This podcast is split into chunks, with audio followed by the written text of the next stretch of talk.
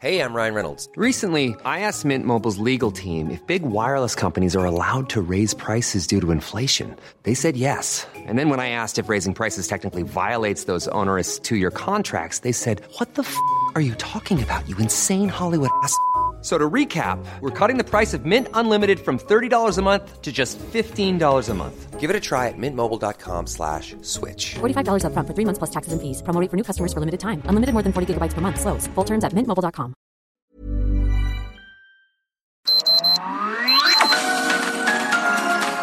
Heraldo Media Group presenta Sergio Sarmiento y Lupita Juárez. Información veraz y oportuna con un toque personal y humano. Por El Heraldo Radio, donde la H suena y ahora también se escucha.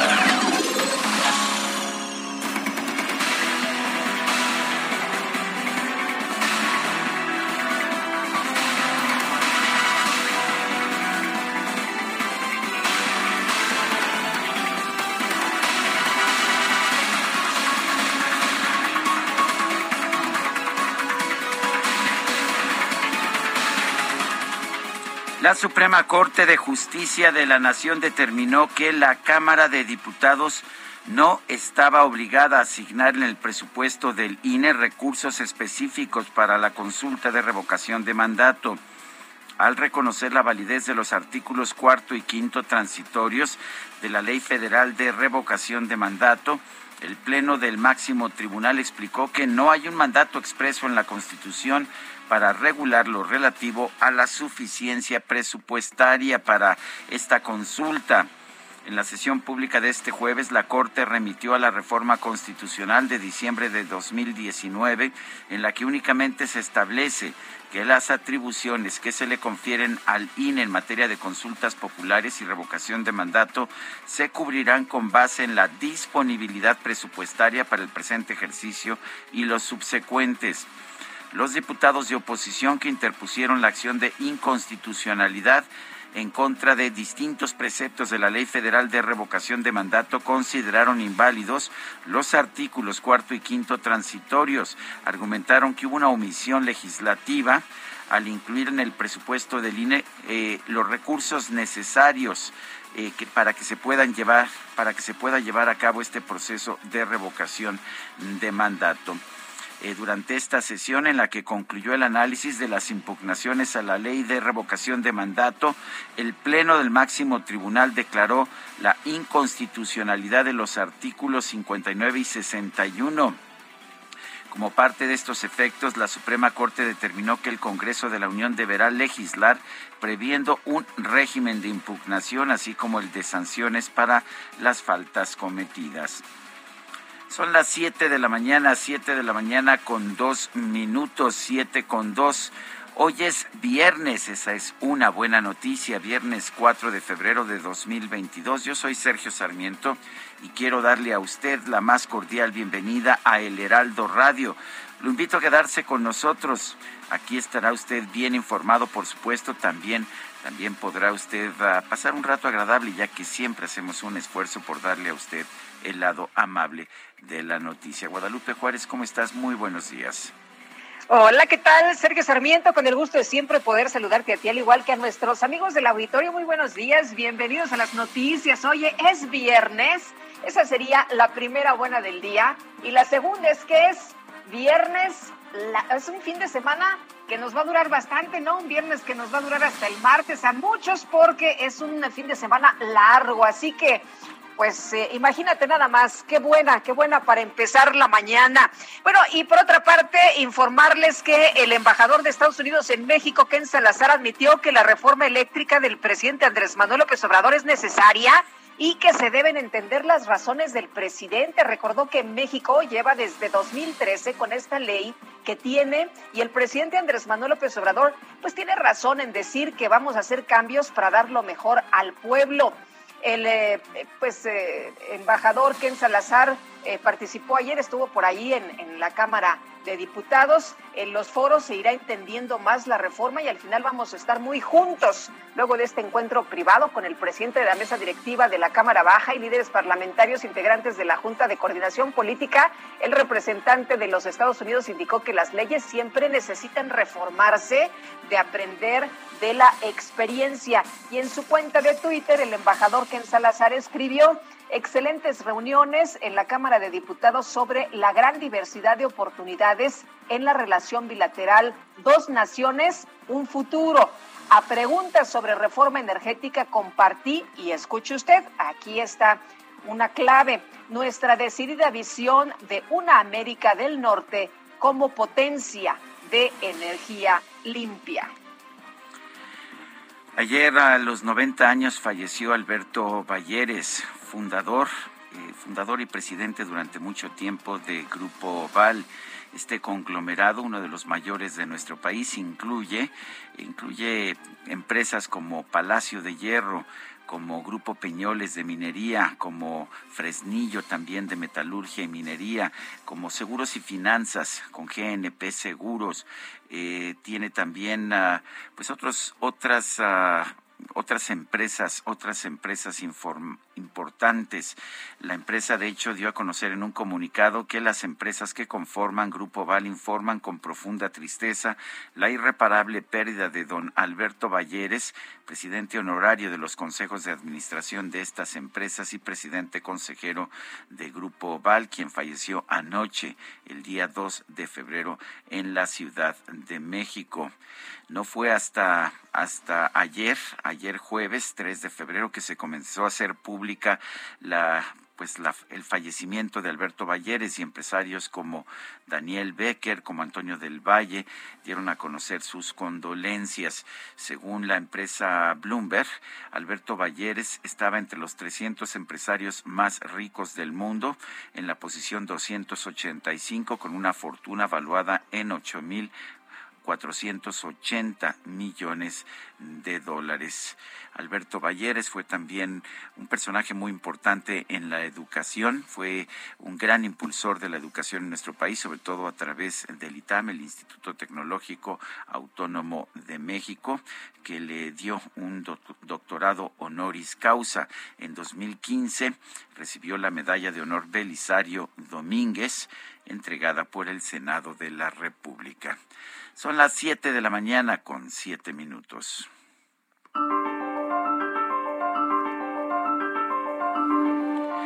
Vamos a la frase del día.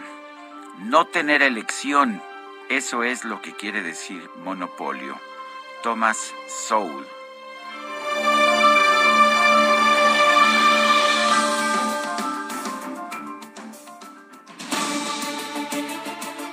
Las preguntas. Ayer, ayer preguntábamos en la mañana, ¿piensa usted que se debe restringir la participación de las empresas privadas en electricidad? Nos dijo que sí 4.7%, que no 93.9%, quién sabe 1.5%. Recibimos 6.393 participaciones. La que sigue, por favor. Claro que sí, mi queridísimo DJ Kike, siempre, siempre aquí dándole un buen ritmo a este programa. Eh, esta mañana ya coloqué en mi cuenta personal de Twitter, arroba Sergio Sarmiento, la siguiente pregunta. ¿Usted piensa que el presidente está eligiendo de manera correcta a los embajadores que nos representan en el exterior? Nos dice que sí, 2.7%, que no, 95%, quién sabe, 2.3%. En 33 minutos hemos recibido 907 votos. Las destacadas de El Heraldo de México. Itzel González, ¿cómo estás? ¿Ya lista para tu puente? Buenos días. Muy buenos días, Lupita, Sergio, queridos destacalovers. ¿Cuál puente? Si aquí trabajamos el lunes. ¿Qué es eso? ¿Qué es eso? O Lupita, ¿nos estás firmando acaso el permiso para faltar el lunes? Yo también de puedo faltar. manera, es para que te emociones. Yo también puedo faltar. todos pueden faltar, muchachos, todos pueden faltar. Falso. Falso de toda falsedad, eso es cierto. Es, verdad. Es este no No, no digas eso, Lupita, porque ya sabes, eh, eh, Ana Elizabeth García Vilchis te podría poner en la lista de quienes tienen las mentiras. No, no, no, muy mal, muy mal. Mejor este, bueno, aquí estaremos el próximo lunes y mejor continuamos. Así es, Lupita, Sergio, amigos, es viernes, viernes 4 de febrero del 2022 y hay que trabajar, así que comenzamos con las destacadas del Heraldo de México. En primera plana, opera en Quintana Roo, invita a Andrés Manuel López Obrador a minera de Estados Unidos a cerrar. Le sugiere a la empresa Cálica convertir su planta en un atractivo turístico, de lo contrario se acudirá ante la ONU. País en menores acelera contagios por Omicron. Solo en enero se registraron 61.308 casos. Ciudad de México como el de AMLO. Claudia Sheinbaum revive el Suru Blanco. Es un modelo 2017 completamente eléctrico. Debe resolver el tema de la recarga nocturna. Estados sin propaganda. Comienza gran veda en el país. Desde este viernes y hasta el 5 de junio queda prohibida la promoción en seis estados, Aguascalientes, Durango, Hidalgo, Oaxaca, Quintana Roo y Tamaulipas. Orbe sorprende tregua de COVID en Europa. La alta vacunación, número de recuperados y la próxima primavera ayudan de acuerdo a la OMS. Meta selección mexicana preocupa su ritmo. Manuel Negrete, exjugador del Tri, ve que hay elementos a quienes ya les pesa la edad. Y finalmente, en mercados, desde el Aeropuerto Internacional Felipe Ángeles ofrece rutas al extranjero. Vuelos entre los Estados Unidos y la nueva terminal van a empezar en el segundo semestre. Sergio Lupita, amigos, hasta aquí las destacadas del Heraldo. Feliz viernes. Igualmente, Itzel, muchas gracias. Buenos días.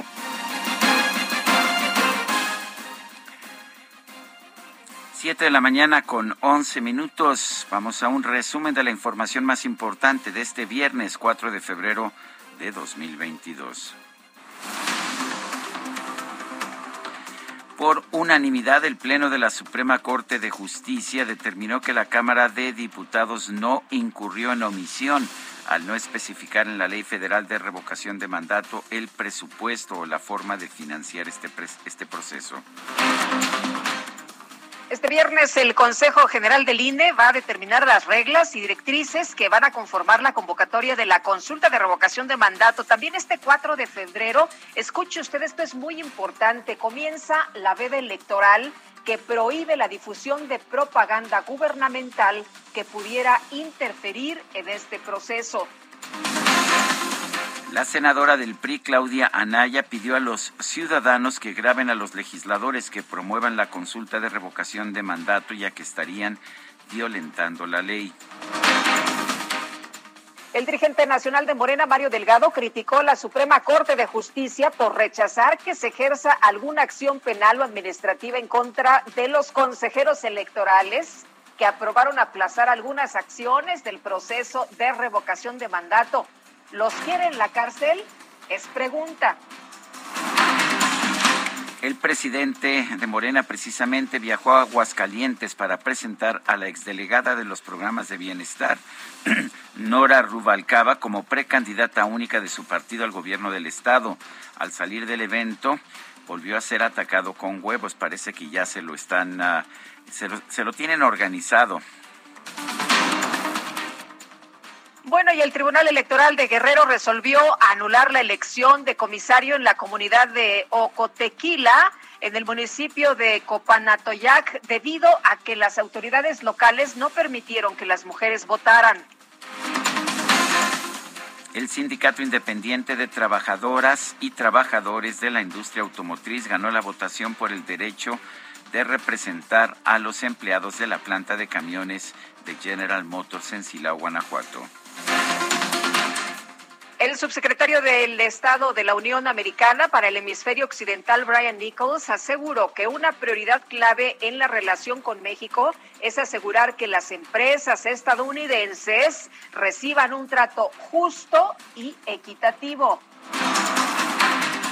El embajador de los Estados Unidos en México, Ken Salazar, acudió a la Cámara de Diputados para reunirse con los integrantes de la Junta de Coordinación Política y con el presidente de la mesa directiva, Sergio Gutiérrez Luna de la reforma eléctrica no vine a hablar de eso. Hago un comentario de la reforma, pero no vine, yo no vine aquí a esta Cámara hoy para hablar de eso. El comentario es que las leyes siempre necesitan de reformarse, ¿no? De aprender de la experiencia. Yo fui uno de los autores de las leyes de energía y energía renovable en los Estados Unidos como senador en el 2005, 2006, 2007, y hace muchos años. Esas leyes se tienen que revisar y reformar, porque en el tiempo la experiencia nos da un aprendizaje grande, ¿no? Entonces México ya lleva desde el 2013 con este, esta ley que tiene. El secretario de Relaciones Exteriores, Marcelo Ebrard, se reunió con el presidente de la Junta de Coordinación Política del Senado, Ricardo Monreal. Publicaron ahí sus fotografías en la cuenta de Twitter del senador Monreal. Bueno, eh, hablaron sobre la agenda legislativa, política exterior y los nombramientos de embajadores y cónsules que serán discutidos en la Cámara Alta. Y ya te conozco, Sergio. No, no hablaron del 2024. Ah, no. No, no, no. No seas mal pensado. No, no, no, no. Yo sé, yo sé que no. Bueno, Isidoro Pastor Román, director de la empresa AIFA SADCB, reconoció que el aeropuerto de Santa Lucía tendrá que ser subsidiado por los contribuyentes por lo menos hasta el 2026. Advirtió que las plataformas de transporte privado por aplicación como Uber o Cabify no podrán recoger pasaje en esta terminal aérea. Uber y las otras plataformas van a poder llegar y traer pasajeros usuarios a este polígono del AIFA, pero mientras no tengamos una relación contractual no podrán llevar pasajeros hacia el exterior. Bueno, pues, ¿qué le parece? ¿Es justo o es injusto? Y por pues, lo para pronto... hacerlo más caro, ¿no? Y más difícil. Imagínate, Sergio, para, ah, para, para suplir esta falta de transporte, se está negociando con una empresa de camionetas y camiones que ofrecen el servicio de traslados. ¿Qué tal?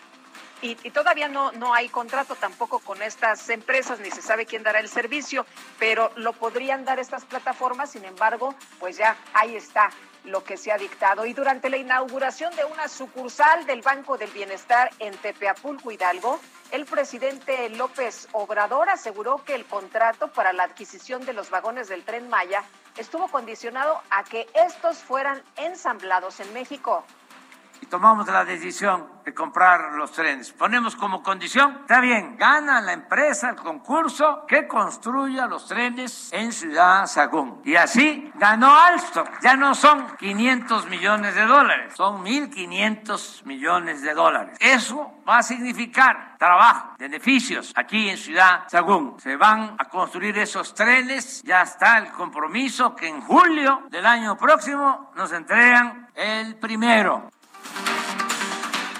El dirigente nacional del PAN, Marco Cortés, informó que su partido presentó una denuncia de hechos ante la Fiscalía General de la República por presuntos actos de corrupción y tráfico de influencias cometidos por José Ramón López Beltrán, hijo del presidente López Obrador por los presuntos actos de corrupción, tráfico de influencias del hijo del presidente López Obrador. Pedimos que se investigue el origen de los recursos de las lujosas casonas de Houston, que fueron exhibidas a través de los medios de comunicación y además que se investigue todo lo relacionado a los contratos de las empresas proveedoras de Pemex. Cada vez es más evidente que la austeridad y la honestidad de este gobierno son puro cuento. Bueno, y el dirigente nacional de Morena, Mario Delgado, consideró que los señalamientos en contra del hijo del presidente López Obrador se deben a calumnias, calumnias de algunos medios de comunicación. Los medios que se quieren convertir ahora como una, los inquisidores eh, mediáticos, ellos calificar, enjuiciar y condenar mediáticamente cualquier partidario de la cuarta transformación sin pruebas, a, base de difundir eh, mentiras, con la hipótesis de que la calumnia cuando no mancha tizna.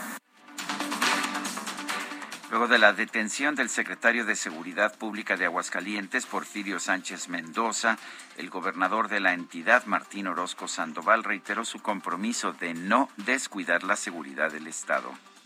Para reiterarles que la seguridad en el Estado no la descuidaremos ni un solo minuto. La paz y la tranquilidad de cada uno de ustedes es y seguirá siendo prioridad hasta el último día de mi gobierno.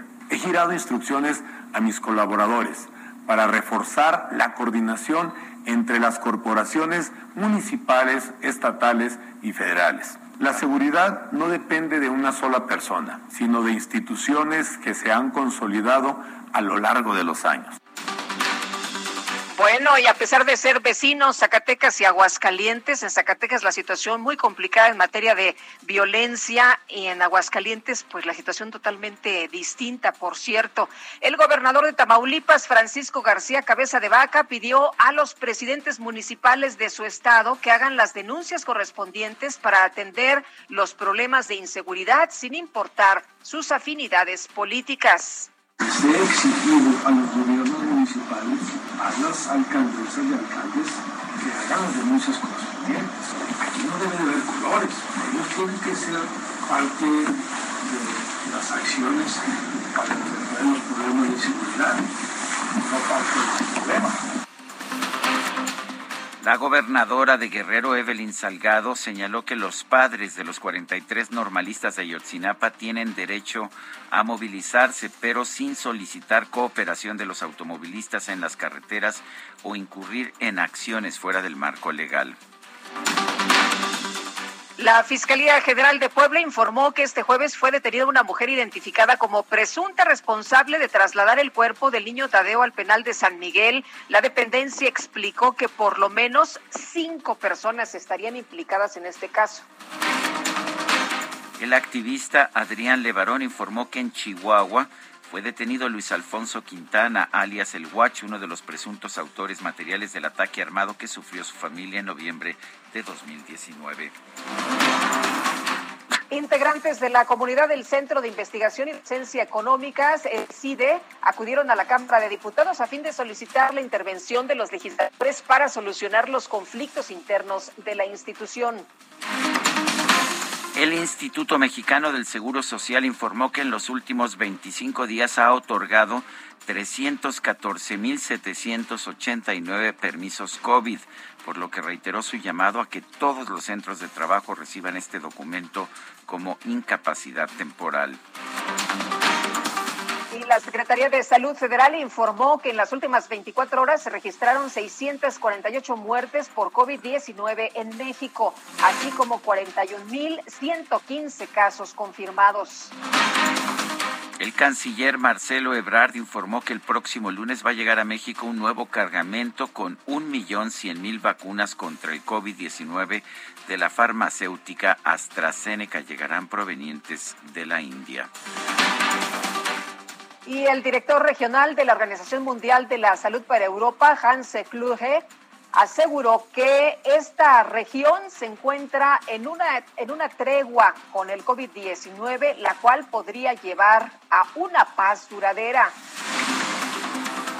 El presidente de los Estados Unidos, Joe Biden, informó que el líder del Estado Islámico, Abu Ibrahim al-Hashimi al-Quraishi, se inmoló junto con su familia durante la incursión de las fuerzas especiales de la Unión Americana en el noroeste de Siria.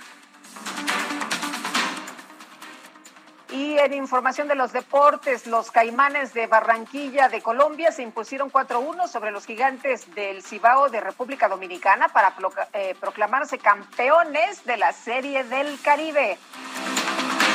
El Athletic de Bilbao derrotó al Real Madrid por marcador de 1 a 0 en los cuartos de final de la Copa del Rey. Este jueves se dio a conocer la muerte del empresario Alberto Valleres González a los 90 años, presidente honorario de El Palacio de Hierro.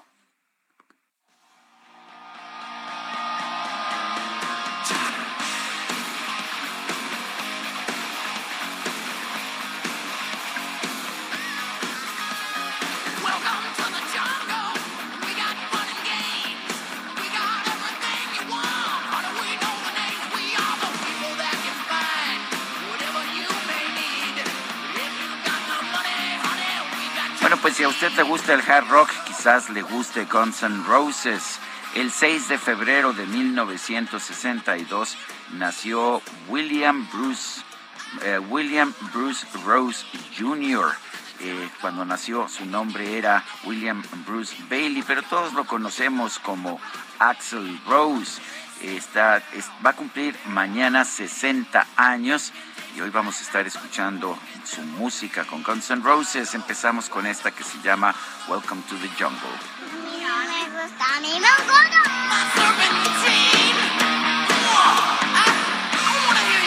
Vamos a una pausa y regresamos.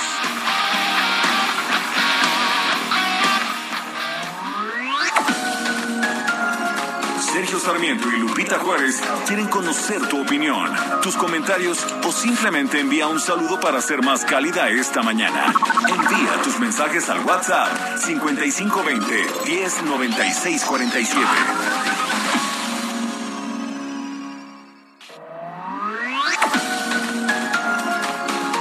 Continuamos con Sergio Sarmiento y Lupita Juárez por El Heraldo Radio. Bajadón de precios Soriana. Lleva pollo rostizado 2 por 164 pesos. O papas chips de 150 gramos. Y sabritas receta crujiente de 160 gramos a 20 pesos con 50 puntos cada uno. Soriana, la de todos los mexicanos. A febrero 7, aplica restricciones. Válido en Hiper y Super.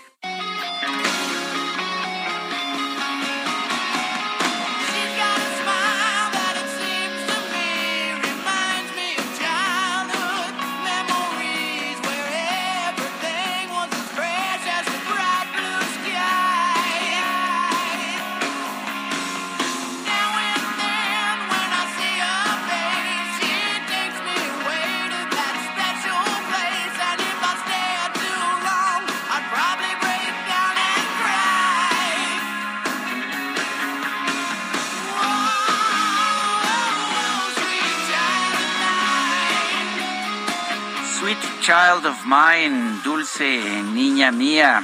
Estamos escuchando al grupo Guns N' Roses. Mañana es cumpleaños de, de Axel Rose, uno de los integrantes principales de este grupo. Esta canción se incluyó en el álbum Appetite for Destruction, Apetito por la Destrucción de julio de 1987. En un principio, bueno, fue bien recibido por la crítica, pero no vendía demasiado y sin embargo, en las giras, en las giras de Guns N' Roses se fue colocando todo el álbum y particularmente este sencillo, Sweet Child of Mine.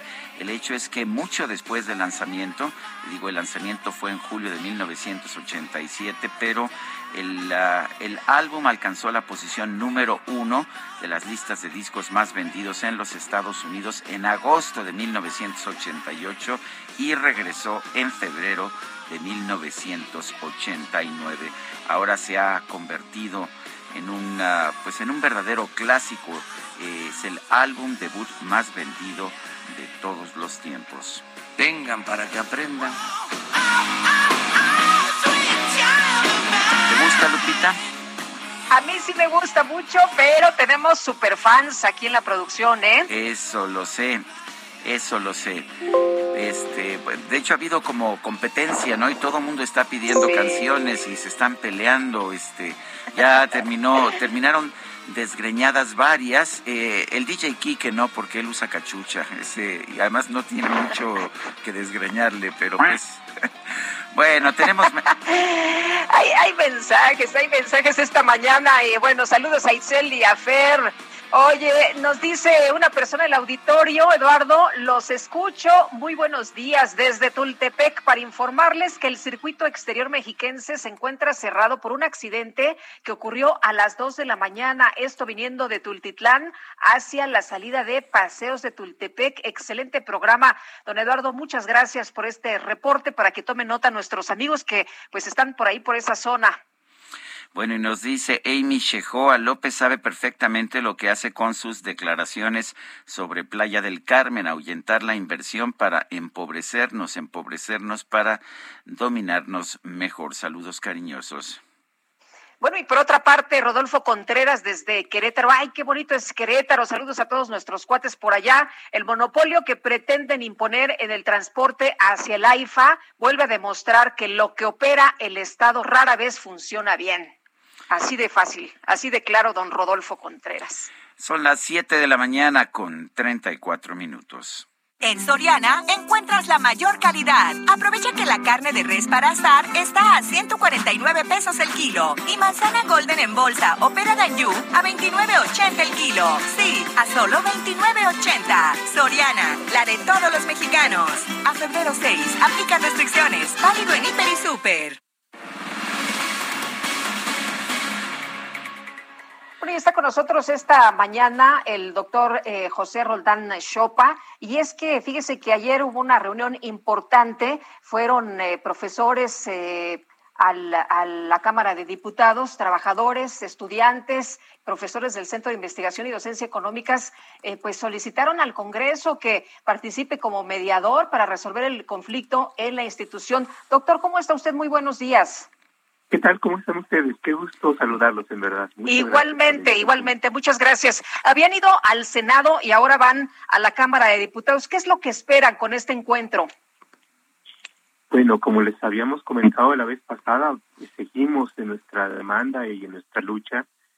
Estuvimos en la Cámara de Diputados y la verdad muy contentos porque nos recibieron diputados de todas las fracciones parlamentarias varios coordinadores parlamentarios o vicecoordinadores parlamentarios de las fracciones y tuvimos una charla muy larga de dos horas aproximadamente con muy buena recepción por parte de los diputados de las comisiones de educación, de las comisiones de ciencia y tecnología. Planteamos muy eh, detalladamente cuáles eran nuestros problemas con la petición concreta de que eh, pudieran constituirse también en, mediadores en este conflicto ante la cerrazón del Consejo Nacional de Ciencia y Tecnología y por supuesto ante la persistencia de problemas que todos los días tenemos en el CIDE.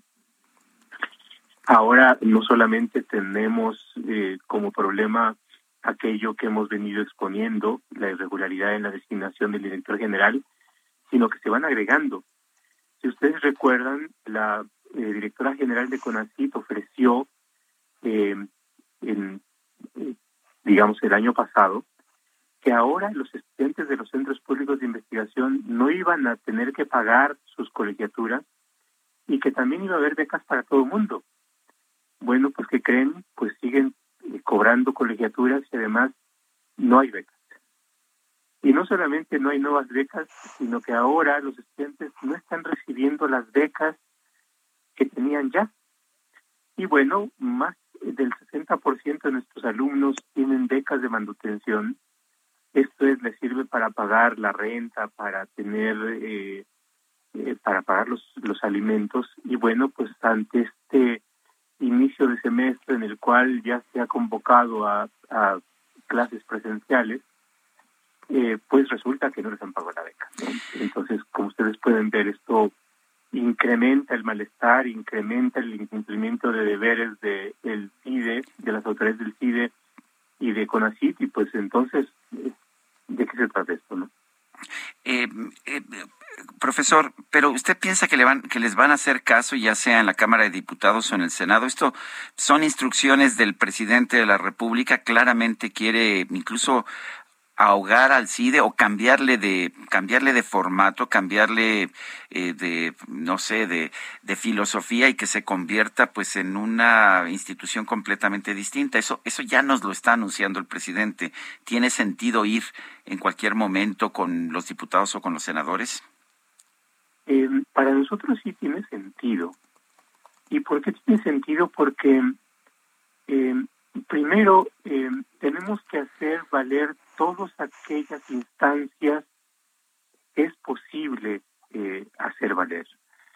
Y por supuesto en el Congreso está la representación, la representación de la población y es importante que los representantes de la población primero conozcan cuáles son los problemas y también puedan hacer aquello que en el marco de sus eh, funciones pueden hacer. Y bueno, en el Congreso, ¿qué es lo que puede hacer? Eh, por una parte, pues por supuesto también puede llevar a cabo las acciones de carácter político que decidan. La otra cuestión es las comisiones especializadas pueden llevar a cabo una diversidad de acciones tales como pedir la comparecencia de funcionarios de la administración pública para que informen sobre situaciones problemáticas que hay en sus sectores. Y el CONACIT es una autoridad pública y está sucediendo esto en su sector y bajo su eh, competencia, y no solamente eso, sino con su intervención. Y luego vienen algunas otras cuestiones que son que conciernen al legislativo. Es altamente probable que tengamos una iniciativa de ley de ciencia y tecnología eh, presentada por el Ejecutivo y bueno, por supuesto, una parte del problema, pero también de, de la solución está en la propia ley de ciencia y tecnología. ¿Por qué? hasta lo que sabemos en este momento por versiones públicas que el propio CONACYT ha divulgado, lo que viene es un eh, es una idea de centralización del poder en, la federación, disminuyen las atribuciones en materia de ciencia y tecnología de los estados, centralizan los recursos económicos, establecen un mayor poder del CONACYT para designar a los directores de los centros públicos de investigación como lo es el CIDE y hay una disminución de los derechos de los investigadores eh, como lo que somos, no solamente de instituciones públicas, sino también de instituciones privadas. Hay un trato discriminatorio hacia las eh, hacia los investigadores de unidad de universidades privadas, por ejemplo, para que tengan limitaciones de ingreso al Sistema Nacional de Investigadores. Eso es parte del problema y, por supuesto, eh, una de las luchas que tenemos que dar, y no solamente quienes estamos en el CIDE, sino concierne a los investigadores de, todo el país, es ese tipo de propuestas. ¿Por qué? Porque en la tecnología nos estamos jugando el futuro. Sí, eh, doctor, eh, tengo entendido que también le están pidiendo la comparecencia, ahorita que, pedí, que decía usted de la comparecencia de algunos eh, funcionarios, la de María Elena Álvarez Buya. esto estaba dentro de algunas peticiones que usted, bueno, que se formularon el día de ayer. Sí, exactamente.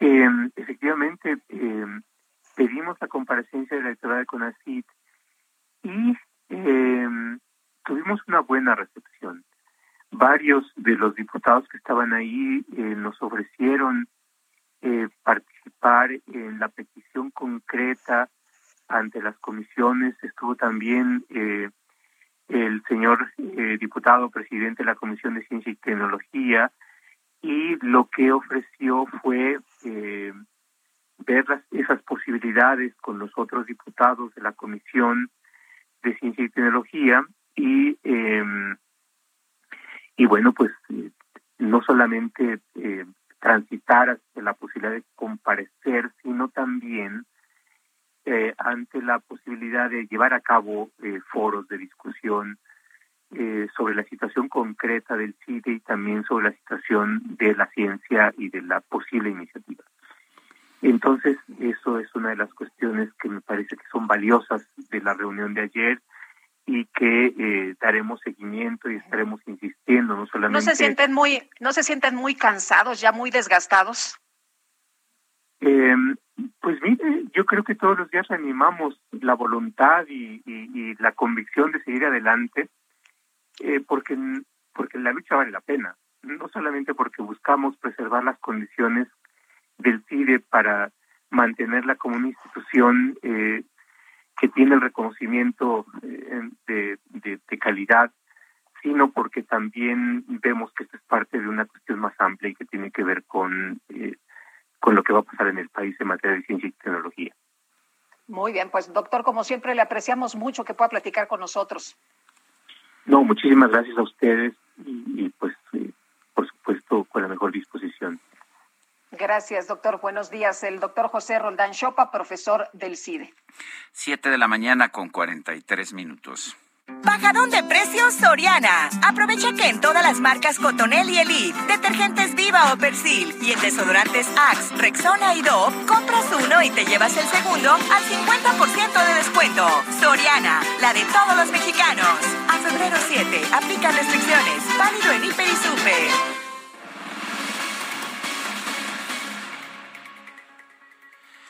El Pleno de la Cámara de Diputados aprobó reformas que obligan a otorgar compensaciones alimenticias o bienes a los cónyuges, a los cónyuges que han desempeñado preponderantemente el trabajo del hogar o el cuidado de los hijos. Susana Prieto es diputada federal de Morena, la tenemos en la línea telefónica.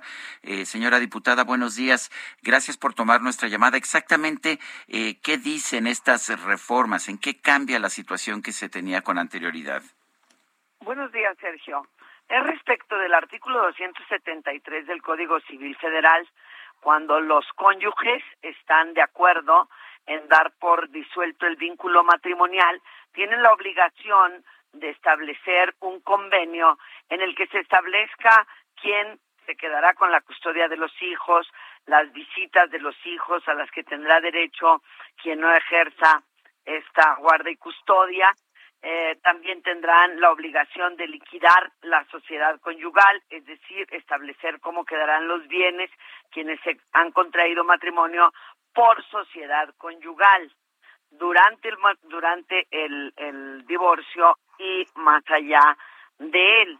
Entonces, ahora incorporan una sexta cláusula en la que determinan que debe además señalarse, y es importante que te diga que yo no estoy de acuerdo con esta reforma y voté en contra y además emití una reserva porque el artículo 273 dice que los cónyuges que se encuentren en el caso del último párrafo del artículo anterior están obligados, obligados, obligados a presentar ante el juzgado un convenio en el que se fijen esas esos requisitos que ya te dije y además ahora ellos incorporan señalar la compensación que no podrá ser superior al 50% del valor de los bienes que se hubieran adquirido, no dice cuándo, a que tendrán derecho el cónyuge durante el matrimonio que se haya dedicado preponderantemente al desempeño del trabajo del hogar y en su caso al cuidado de los hijos.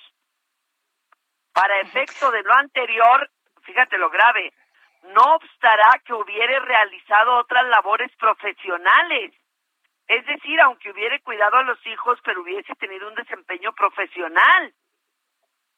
O sea que yo, siendo diputada, siendo abogada postulante, teniendo tres despachos jurídicos, todavía voy a estar obligada, si me divorcio, a establecer, o va a estar obligado mi marido, a que se establezca la, la, la compensación que me debe de pagar por haber cuidado a mis hijos. Porque dice eh, que no obsta que haya desempeñado otra actividad profesional. Eh, Susana, en otro de los puntos eh, también se señalaba que se elimina la asignación directa de menores de siete años a la mamá en caso de divorcio. ¿Esto fue así? Así fue. O sea, ya no va a ser la mamá se, se queda con el niño, sino el papá también podría quedarse con el niño? El papá podría porque están obligando a los jueces de lo familiar, en este caso, a establecer lo que es el mayor beneficio para el menor. Y esto deriva, por supuesto, de la aplicabilidad de, de los derechos de los menores y y anteriormente, como dices tú, pues era la madre quien se quedaba con ellos antes de los siete años y ahora se viene, pues, e, este, habrá un gran escándalo porque si el señor tiene más dinero, porque si alega o tiene más dinero para pagar un buen abogado, probablemente torcerá algunas pruebas para decir que el interés del menor se encuentra con el padre y también podrá tenerlo porque debe privilegiar la la mejoría del menor, ¿no? O sea, en dónde con quién está mejor, con papá o con mamá y allá se va a ir. Entonces esto va a ser un verdadero drama sobre todo aquí en México, ¿no? Donde tan acostumbrados estuvimos durante tantos años a este texto del, del Código Civil en el que las madres, solo por condiciones sumamente extremas, eh, que acreditaran que la persona era drogadicta, por ejemplo, ni siquiera en los casos de prostitución procedía que le quitaras los hijos a las madres. Eso fue un... oye, y como abogada, ¿cómo ves esto? Pues yo creo que ahí solo podría opinar como mamá. y eso es lo difícil de las leyes que debemos emitir los, los abogados, porque debe ser eh, en términos generales, buscando la... Lo, o sea, tú como mamá que se quede con la mamá. Lo de mayor interés, sí, pues yo para mí que se quede con la mamá, para mí sería muy egoísta contestarte esta pregunta porque quizás en, eh, en mi caso sería casi imposible que, primero, que tuviera hijos menores de siete años por mi edad, ya lo pasé, y segundo, que cuando mis hijos tuvieron menos de siete años el papá estuviera en mejores condiciones que las mías. Entonces, ahí hay una parcialidad y ayer, por ejemplo, que entre, entramos en conflicto con lo de esta reserva que se presentó, que yo todavía tengo la esperanza de que me reciban en el Senado, porque estas leyes se van a revisar todavía en el Senado, no han, no han pasado su último filtro, pues de que nos hagan un poco de caso, porque lo que yo proponía en el primero de los casos, que fue el conflicto, es que se estableciera que la compensación de los servicios en el hogar, de la prestación de servicios no remunerados, la, la, fíjate que la, la reforma no es mala, eh, pero no adecuaron la norma al espíritu del legislador porque el, el, el diputado ponente establece para mí muy claramente y muy justamente que debe pagarse una compensación a los servicios no remunerados de la prestación de estos en el hogar. Entonces no está mal pensado. El problema es que está mal aterrizado. Dice, yo les dije, pues póngale en caso de que hubiese contraído matrimonio bajo el régimen de separación de bienes que es cuando el cónyuge que crece a los hijos y que se ocupa del hogar no recibe ninguna compensación. Hay tantas mujeres que aguantan, soportan maltratos, infidelidades, pésima vida, porque se casan por este régimen de separación de bienes. En el de sociedad conyugal, el espíritu del legislador era que precisamente este cónyuge que se quedaba siempre en casa no se quedara desprotegido. Por eso en la sociedad conyugal es el 50 y 50. Entonces, yo creo que el diputado quiso decir en el caso de separación de bienes, pero no lo dijo. En el caso de separación de bienes sí hay que establecer una compensación por el trabajo no remunerado, pero también hay que establecer que si esa persona se dedicó al cuidado de los hijos, porque es muy grave establecer que independientemente de que esa persona se haya dedicado a, a otra profesión. Y ayer, por ejemplo, decían algunas compañeras, dice, no, es que uno, por ejemplo, para crear a los hijos, aunque sea profesionista, igual que el marido, se busca un trabajo más cómodo que le permita seguir este, cuidándolos y renuncia a, a, tener tanto dinero como él. No, me parece que, que está grave y yo espero que el Senado atienda un poco a las recomendaciones que se hicieron en la reserva, porque va a generar un gran conflicto para la sociedad. Bueno, pues Susana Prieto, diputada federal de Morena, gracias por conversar con nosotros. A sus órdenes. Muchas gracias a ustedes por el espacio. Buenos días. Son, son las 7.52. Hola, soy Paola Barragán, interiorista mexicana, y quiero invitarte a Expo Mueble Internacional. Llevo más de cinco años asistiendo al evento y te puedo asegurar que encontrarás la más alta calidad y diseño en muebles y decoración para tu negocio o proyecto, además de contar con estrictos protocolos anti-COVID para la seguridad de todos. La cita es del 16 al 19 de febrero en Expo Guadalajara. Regístrate en expomuebleinternacional.com.mx. Bueno, y el embajador de los Estados Unidos en México, Ken Salazar, estuvo por ayer allá en la Cámara de Diputados. Y Iván Saldaña, estuviste ahí muy pendiente. Cuéntanos qué pasó. Así es, Lupita, Sergio, amigo del auditorio, buenos días. Eh, pues el gobierno de los Estados Unidos prácticamente se dijo a favor de que se lleve a cabo una reforma en materia eléctrica en México, ya que, pues, a través del embajador de ese país, Ken Salazar, pues externó que el presidente Andrés Manuel López Obrador tiene razón en impulsar cambios en el marco legal del sector en el país, porque dijo las leyes tienen que actualizarse. Fue al concluir su visita en la Cámara de Diputados donde pues en ella se reunió en privado con los líderes de Morena y del PRI, eh, donde pues el diplomático fue enfático en que no habló con los legisladores de la reforma, pero pues a pregunta de la prensa dijo que pues bueno, más bien accedió a dar un comentario. Textualmente dijo que las leyes siempre necesitan de reformarse, eh, aprender de la experiencia y México ya lleva desde el 2013 con esta ley que tiene, el presidente tiene razón, el presidente López Obrador tiene razón de decir, vamos a hacer cambios para lo mejor del pueblo, entonces este proceso que existe, eh, perdón, este proceso que existe ahora, que el presidente ha planteado, se tiene que entender las razones de él, se refería al presidente. En esta visita a San Lázaro y declaraciones del embajador eh, Sergio Lupita se dan después de que el 21 de enero pasado la, eh, la, Secretaría de Energía de Estados Unidos pues externó que les preocupa que la reforma cause un posible impacto negativo en la inversión de empresas estadounidenses en México y sea un obstáculo en el avance de energía limpia. Gracias. Gracias, Iván.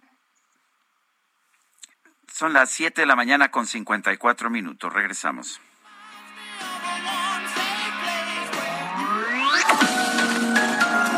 Sergio Sarmiento y Lupita Juárez quieren conocer tu opinión, tus comentarios o simplemente envía un saludo para ser más cálida esta mañana. Envía tus mensajes al WhatsApp 5520 109647.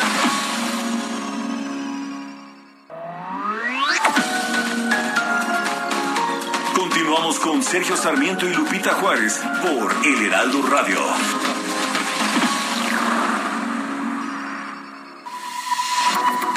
El 4 de febrero se celebra el Día Mundial contra el Cáncer, promovido por la Organización Mundial de la Salud, el Centro Internacional de Investigaciones sobre el Cáncer y la Unión Internacional contra el Cáncer, con el objetivo de aumentar la concientización y movilizar a la sociedad para avanzar en la prevención y control de esta enfermedad. El cáncer es una enfermedad que hace que un grupo de células del organismo crezcan de manera anómala e incontrolada, dando lugar a un bulto o una masa. Aproximadamente se estima que uno de cada dos hombres y una de cada tres mujeres tendrá cáncer en algún momento de su vida. Cada año se diagnostican en el mundo más de 14 millones de nuevos casos y la enfermedad provoca 9.6 millones de muertes al año. Existen muchos tipos de cáncer que una persona puede desarrollar, debido a causas múltiples, pero en muchos casos los factores de riesgo pueden modificarse, pero alrededor de un tercio de los casos de cáncer pueden evitarse reduciendo los factores de riesgo principales. Es importante apoyar a las personas que padecen de esta enfermedad.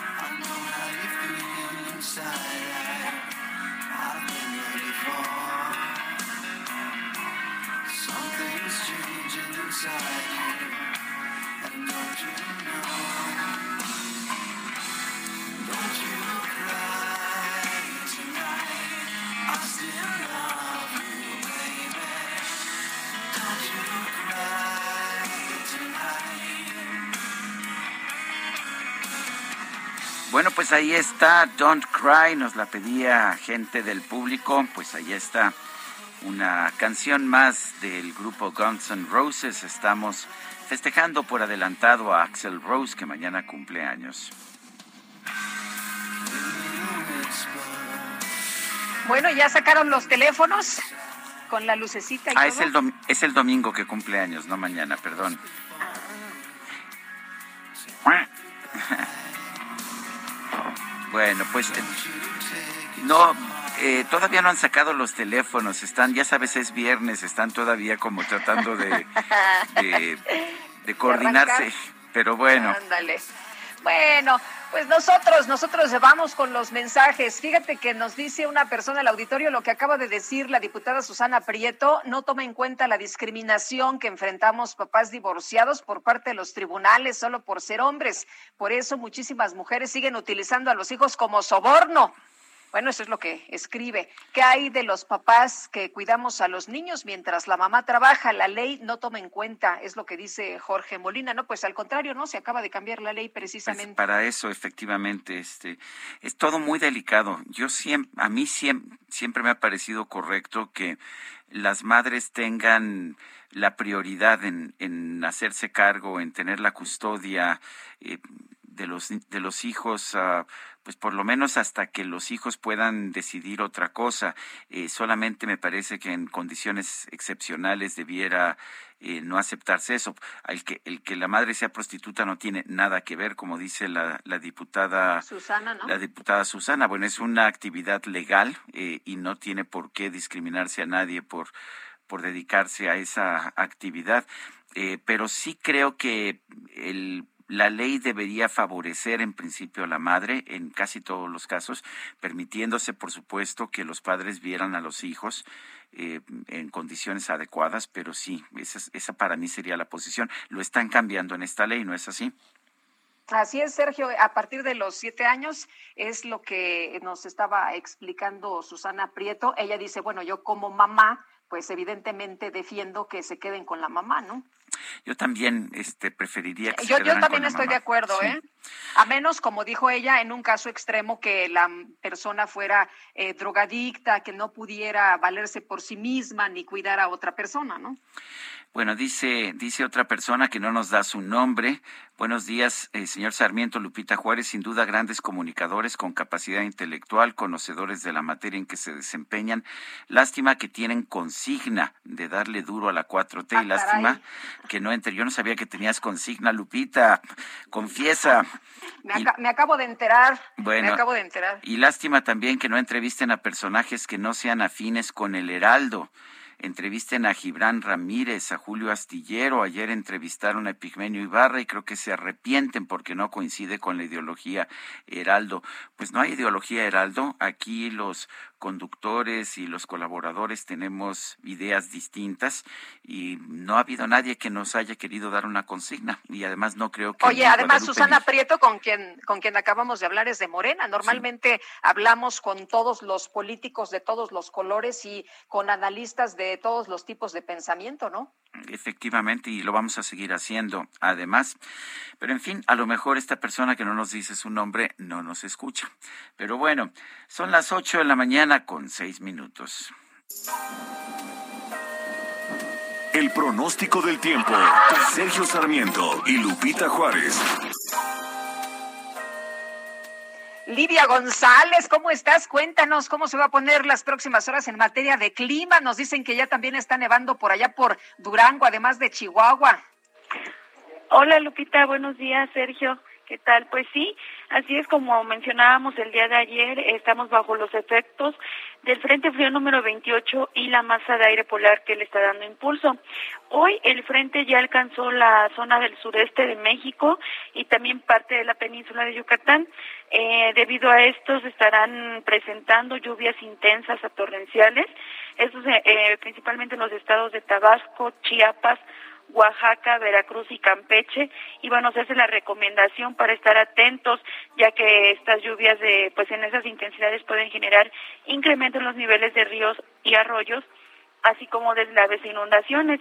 En cuanto a la masa de aire polar que impulsa este frente, pues bueno, ya eh, invade todo lo que es la zona del norte, noreste, parte del centro y el oriente del país. Como bien mencionas, eh, debido a esta masa de aire polar y también la entrada de humedad que hay del Océano Pacífico, pues ha estado nevando en los estados del norte de México. Ayer eh, hubo nevadas importantes y copiosas en el estado de Chihuahua, como bien mencionas, también nevó en Durango. Y bueno, todavía el día de hoy estamos esperando que pueda caer eh, aguanieve o nieve en las sierras de Coahuila y Nuevo León y que ya más tarde, hacia la noche madrugada, también pueda nevar en las cimas montañosas de Tlaxcala, de Puebla y de Veracruz. Obviamente el ambiente muy frío en los estados del norte de México principalmente, lo que es eh, Chihuahua, Coahuila, Nuevo León, San Luis Potosí, Durango, Zacatecas, eh, y también en zonas del oriente de México. Eh, ya sea en los estados de la península de Yucatán y las costas del Pacífico Central y Sur Mexicano, pues ya el ambiente puede llegar a ser este caluroso, Sergio y Lupita.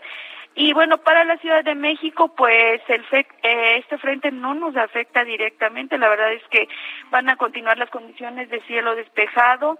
Eh, igual no estamos pronosticando lluvias aquí para la ciudad y la temperatura máxima que se estará presentando para este día es de 23 a 25 grados Celsius y las mañanas y noches pues sí continuarán siendo frías. Bueno, oye, qué bonito clima tenemos entonces aquí en la Ciudad de México, muy templado, ¿no?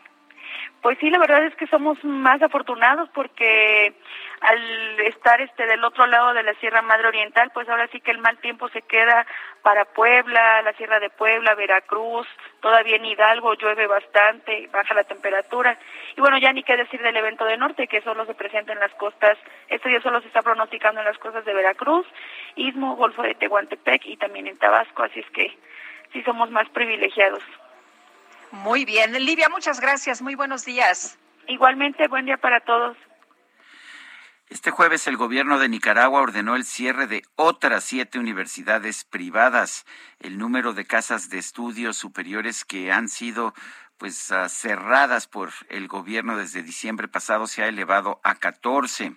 Agustín Antonetti es activista por los derechos humanos y especialista en geopolítica. Es coordinador de la Fundación Libertad en Argentina y miembro de Youth and Democracy in the Americas eh, para Washington. Agustín Antonetti, cuéntanos qué está pasando en qué está pasando en Nicaragua. Eh, ni siquiera en otras dictaduras hemos visto pues esta decisión de estar cerrando universidades. ¿Cómo estás viendo esa situación? Bueno, ¿qué tal? Buenos días. Bueno, sí, la verdad que estamos enterando que siete actividades más la son, son 14. Eh, hay que tener en cuenta que muchas de esas universidades son las artistas del año 2008 no, estamos escuchando muy mal a Agustín Antonetti. Vamos a tratar, este, eh, vamos a tratar de mejorar esa pues la calidad de lo que se está escuchando, porque la verdad es que está muy mal, ¿no, Lupita? Sí. Oye, y, bueno, interesante esto que nos empezaba a platicar, son las universidades que en el 2008 se enfrentaron precisamente al gobierno, no por un tema de educación, no por un tema de jóvenes ni de universidades, sino en apoyo, Sergio, a que se estaban quitando prestaciones a las personas jubiladas. Los jóvenes salieron a las calles en protesta, pero como tú sabes, pues en este tipo de gobiernos o en este tipo de dictaduras que aparentan ser democracias porque pues convocan a elecciones y las ganan, eh, resulta que no les gusta la crítica, que no les gustan los señalamientos y cualquiera que esté en contra con alguna opinión simplemente pues va a parar a la cárcel o es enemigo del sistema o mira, le toman pues eh, este tipo de acciones, ¿no? Como desaparecer, como desaparecer las casas de estudios. Bueno, pues... Uh...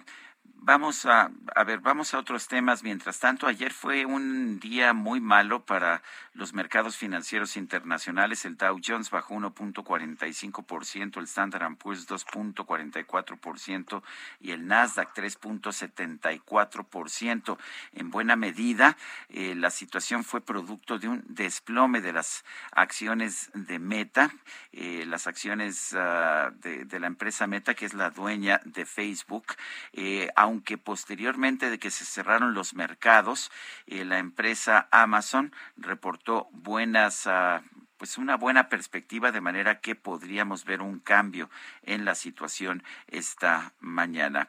Y, y, bueno, este ya, ya tenemos a Agustín Antonetti nuevamente en la línea telefónica. Agustín, nos estabas contando de la situación en Nicaragua. Sí, ¿qué tal? Ahora se me escucha. Ahora perfecto. Sí, eh, como decía, ahora sí Estamos, estamos hablando de que ayer, bueno, nos enteramos que cerraron siete universidades más, ya fueron 14 en 24 horas que, están cerrando las universidades y otros centros también de, educación superior. Eh, hay que tener en cuenta que muchas de estas universidades que justamente están cerrando, bueno, son privadas, son de origen extranjeros, hay de Estados Unidos, de Costa Rica, de Panamá, y muchas de estas originaron las protestas en el año 2018, donde que hubo más de 300 muertos es una especie de venganza que se está tomando de aquellas protestas del 2018 contra muchos jóvenes. Eh, no solamente cerraron las universidades, sino que muchos alumnos que participaron de las protestas fueron expulsados de las universidades, no solamente de estas, sino de las que todavía siguen abiertas. Fueron expulsados, hay más de 150 por lo menos registrados que participaban en las protestas y se les han borrado sus notas, eh, se les han dejado sin carrera y ya no van a poder seguir la carrera universitaria dentro del país. O sea, prácticamente lo están obligando al exilio porque no van a poder tener un, título universitario todas las personas que hayan protestado contra el régimen de Daniel Ortega. Eh, y así, cuando hablamos con estos cierres de universidades, son miles de jóvenes que acaban de quedar en, la nada porque han perdido todo, todo lo que tiene que ver con, con su continuidad de los estudios universitarios eh, han quedado en cero porque las notas se las han borrado y esto es algo que ha sido a propósito, o sea, les han borrado las notas y esto, ¿qué es lo que pasa? Es que después si quieren ir a una universidad del extranjero, no pueden presentar ningún registro de todo lo que hicieron en su momento en Nicaragua. Entonces también es una especie de venganza para que ni siquiera puedan continuar el estudio en el extranjero. Agustín, el, argumento no es el tema de la represión y que eh, participaron o están en contra del gobierno, sino eh, el argumento era que estaban investigando de dónde venían esos recursos, que no le queda claro al gobierno de Daniel Ortega, ¿no? Bueno, claro, es, es, lo que siempre eh, intentan imponer como excusa. Lo mismo se hicieron con, con el cierre de los diarios independientes, diciendo que tenían financiamiento extranjero, lo mismo hicieron con, con, lo que tiene que ver con meter en prisión a los candidatos presidenciales. Eh, una de las excusas, por ejemplo, era esta.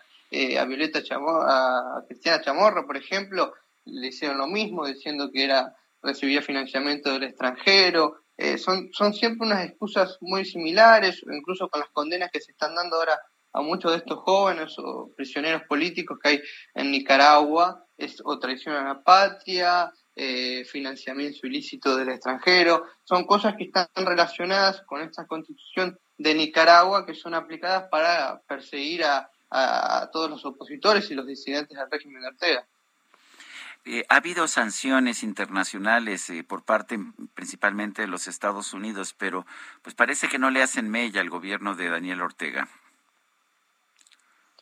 Bueno, eso, eso la verdad que a ver, ahora supuestamente se está ejerciendo mucha presión a nivel internacional, incluso eh, se está acelerando la expulsión de, Nicaragua dentro de la OEA, una de las leyes más importantes, por ejemplo, la ley Nacer, que se aprobó de los, dentro de los Estados Unidos en estos últimos meses, después de las estas falsas elecciones que hubo en Nicaragua, hubo muchas eh, sanciones a nivel internacional, conjuntas, la Unión Europea, Estados Unidos, incluso Suiza, que no es de poner sanciones, impuso también sanciones al régimen de Ortega. Eh, hoy todavía no, no, ejerce una presión eh, para tratar de lograr cosas contundentes dentro del régimen. Eh, la verdad que todavía son muy cortas.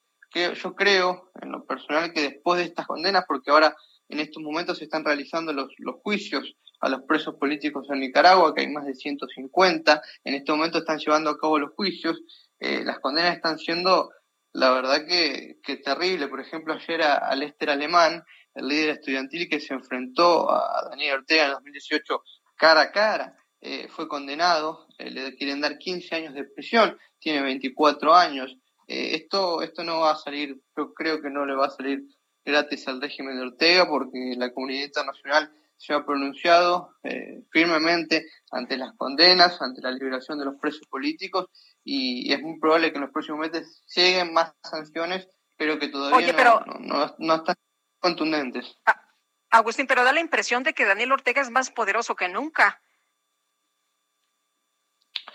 Bueno, la verdad que está haciendo lo que quiere y se está radicalizando de una forma eh, terrible. Primero fueron los cierres de los diarios independientes, como es la prensa, que le, incluso le confiscaron el, el papel de prensa para que no pueda imprimirse más.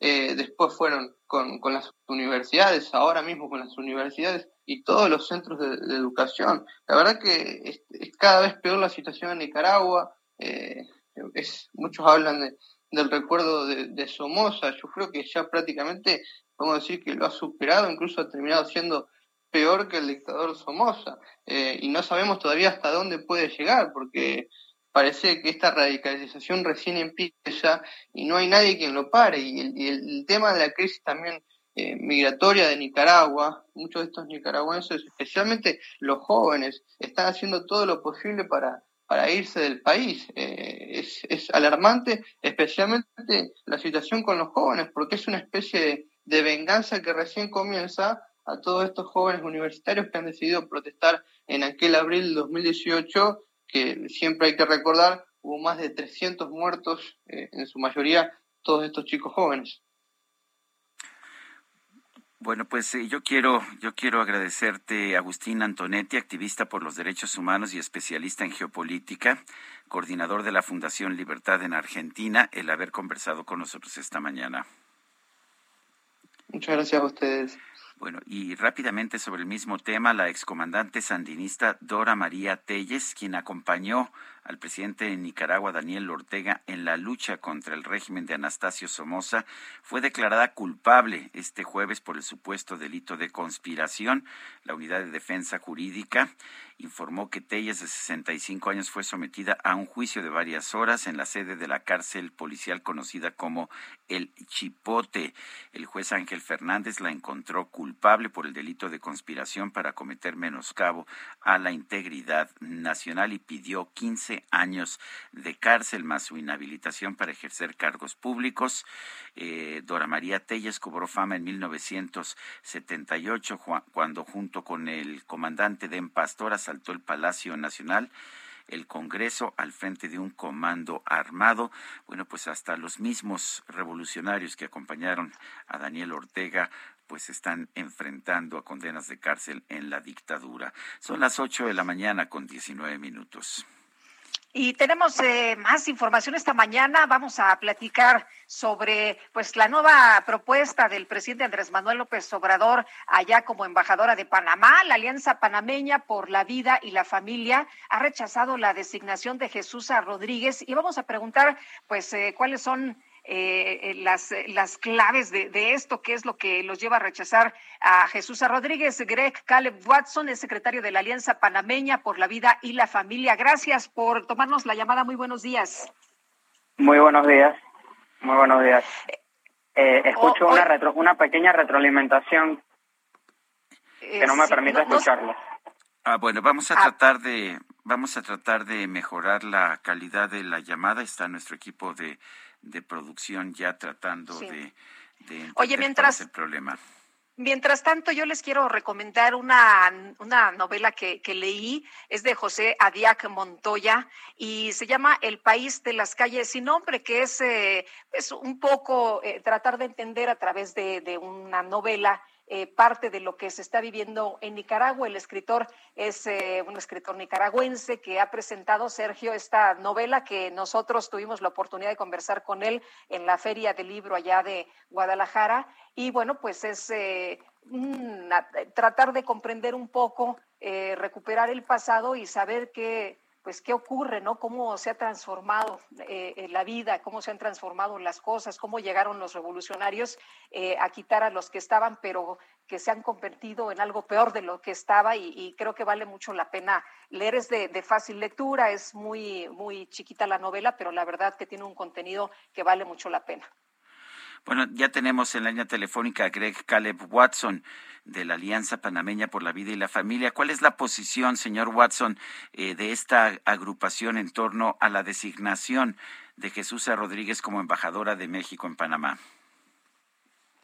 Primero que todo, buenos días, eh, Ciudad de México. La verdad es que nosotros rechazamos rotundamente la propuesta del presidente Andrés Manuel López Obrador eh, por varias razones pero inicialmente quisiera iniciar eh, esta, esta entrevista diciendo que nosotros como, como alianza entendemos que el pueblo mexicano es un pueblo loable, un pueblo inteligente, un pueblo que merece nuestro respeto y que bajo ningún concepto nuestro comunicado va dirigido hacia, hacia el pueblo y las personas eh, tan buenas que tiene esa gran nación, sino que va dirigida directamente al, líder del gobierno mexicano, eh, hablando del órgano ejecutivo que vendría siendo el presidente.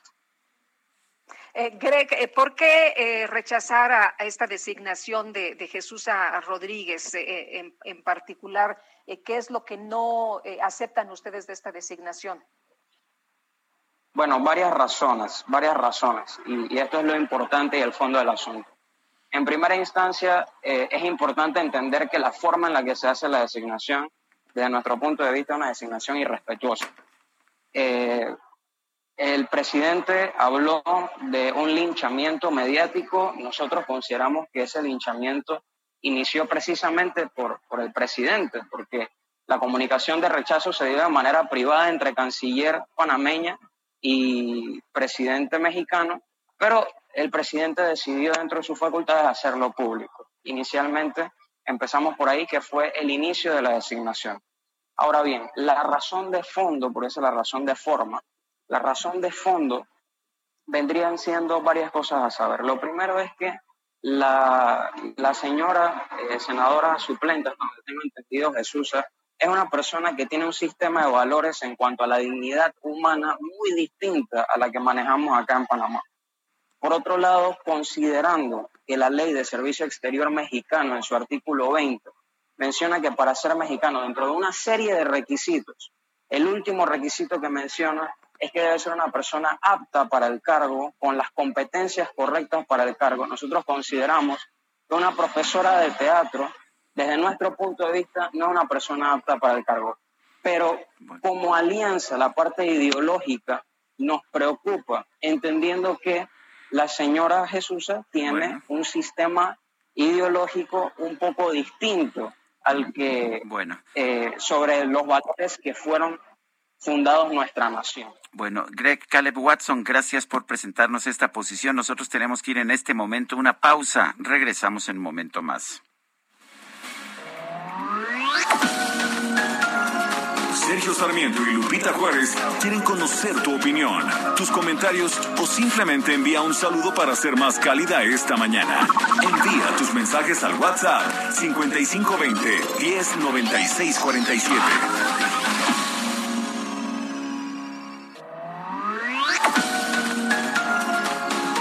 Continuamos con Sergio Sarmiento y Lupita Juárez por El Heraldo Radio.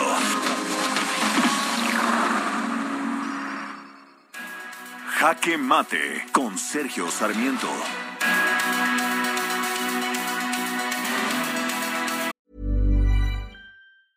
Ryan Reynolds here from Mint Mobile. With the price of just about everything going up during inflation, we thought we'd bring our prices down. So to help us, we brought in a reverse auctioneer, which is apparently a thing. Mint Mobile unlimited premium wireless. Ready to get 30, 30, bit to get 30, bit to get 20, 20, 20, bit to get 20, 20, bit to get 15, 15, 15, 15 just 15 bucks a month. So, Give it a try at mintmobile.com/switch. slash $45 up front for 3 months plus taxes and fees. Promo for new customers for limited time. Unlimited more than 40 gigabytes per month slows. Full terms at mintmobile.com.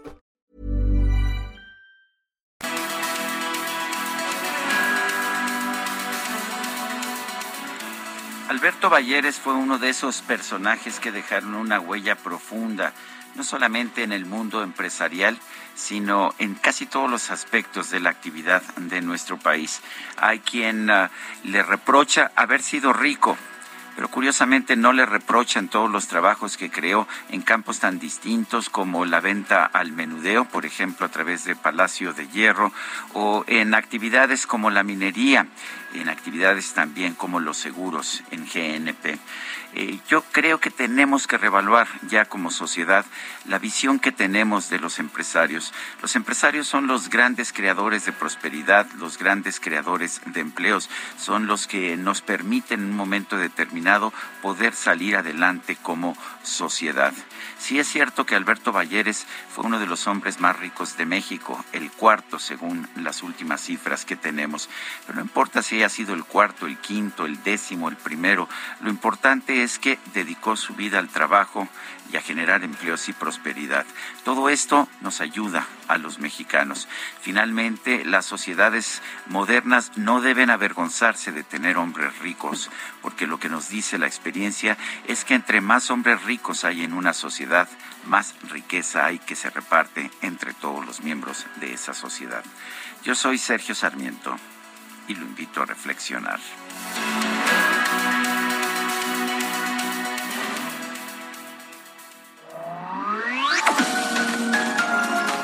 Sergio Sarmiento tu opinión es importante. Escríbele a Twitter en arroba Sergio Sarmiento. Bajadón de precios Soriana. Aprovecha que todos los calefactores están al 20% de descuento y que las pantallas Samsung o LG de 55 pulgadas 4K las bajamos a 10,990 pesos cada una.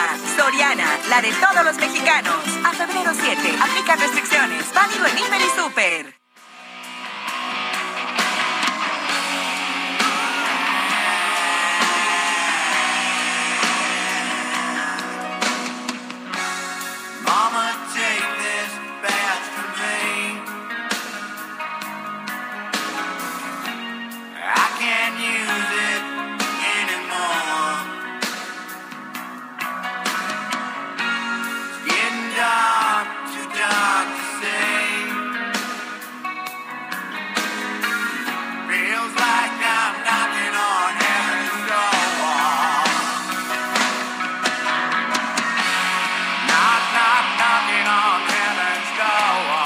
Esta es una versión realmente impresionante de la clásica canción de Bob Dylan, Knocking on Heaven's Door, tocando a la puerta del paraíso. Esta interpretación de Guns N' Roses de 1990 se convirtió, se convirtió quizás en la mejor interpretación de esta canción de 1973 de Bob Dylan. Tenemos mensajes de nuestro público. Nos dice el señor Alonso, hola dúo, creo que AMLO y Morena, los poderes sometidos y aliados, intentan construir un muro entre los mexicanos, sembrando odio entre nosotros. Solo se habla de pleitos y dádivas, pero nosotros necesitamos trabajar para existir con libertades y obligaciones constitucionales y con todo esto no nos ganarán. Salgamos adelante sin estos bueno, dice Raquel Durán, muy buen viernes y muy buena música. Excelente fin de semana para todos ustedes. Buen día, Sergio Lupita. Mi comentario este día, después de la patria potestad otorgada, se debería supervisar en al menos los primeros tres años a los hijos, porque casos como aquí donde, donde habito, el padre ha abusado de la niña y nadie ve por ella este tipo de potestades, se deberían revocar. Buen fin de semana. Atentamente, la señora Varela. Son las ocho con treinta y cuatro. Llegó el bajadón de precios Soriana. Aprovecha que toda la juguetería y ropa de invierno tiene hasta un 70% de descuento. Sí, toda la juguetería y ropa de invierno hasta con 70% de descuento. Soriana, la de todos los mexicanos. A febrero 7, aplica restricciones. Válido en Hiper y Super. El Químico Guerra con Sergio Sarmiento y Lupita Juárez. Químico Guerra, ¿qué nos tienes esta mañana? Adelante. Pues tengo una buena y alegre noticia para la humanidad, Sergio Lupita, algo para este viernes que nos quite toda esta turbulencia y todas esas cosas negras y feas que estamos viviendo y oyendo a cada, a cada rato. Eh, ¿Por qué se habla, Sergio Lupita, de que el hidrógeno es el verdadero futuro energético para el mundo? Tenemos un gran aliado, un amigo nuestro, este gran amigo se llama el hidrógeno. Por cierto, es el elemento más abundante en el universo y el origen inclusive el, origen tuyo, Sergio, y el de Lupita, porque la vida se produce a través de la energía del sol, ¿verdad? Que haya energía del sol, y el sol es una bomba de hidrógeno, a final de cuentas. El hidrógeno como el almacén energético para la sociedad humana del mañana.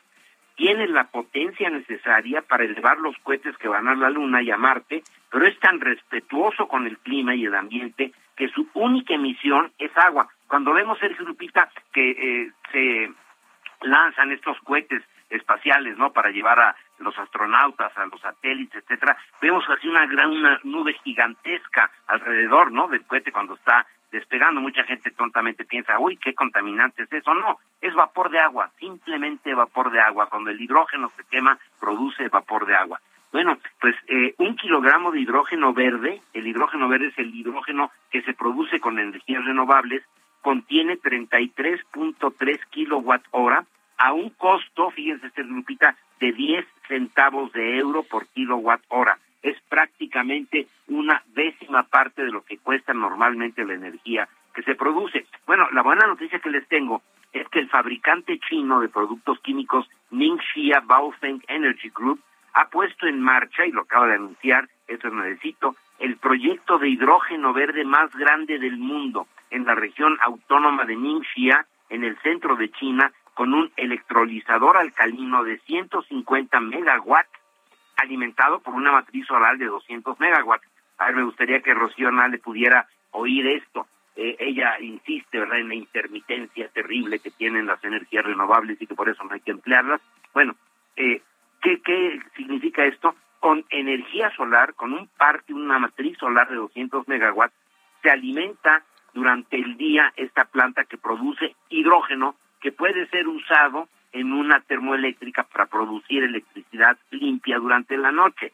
Se usa la energía del sol durante el día para producir hidrógeno verde y que se use durante la noche. El especialista en hidrógeno del grupo analista de Bloomberg dice que el proyecto Baofeng de 150 megawatts ya estaba en pleno funcionamiento hace mes y medio, el 22 de diciembre del año pasado, pero estaba en estas pruebas preoperatorias, preoperativas, y por lo tanto hasta el día de hoy se da a conocer ya con éxito esta fabricación. Son buenas noticias, quiere decir que hacia allá vamos, ese es el rumbo que está tomando la humanidad.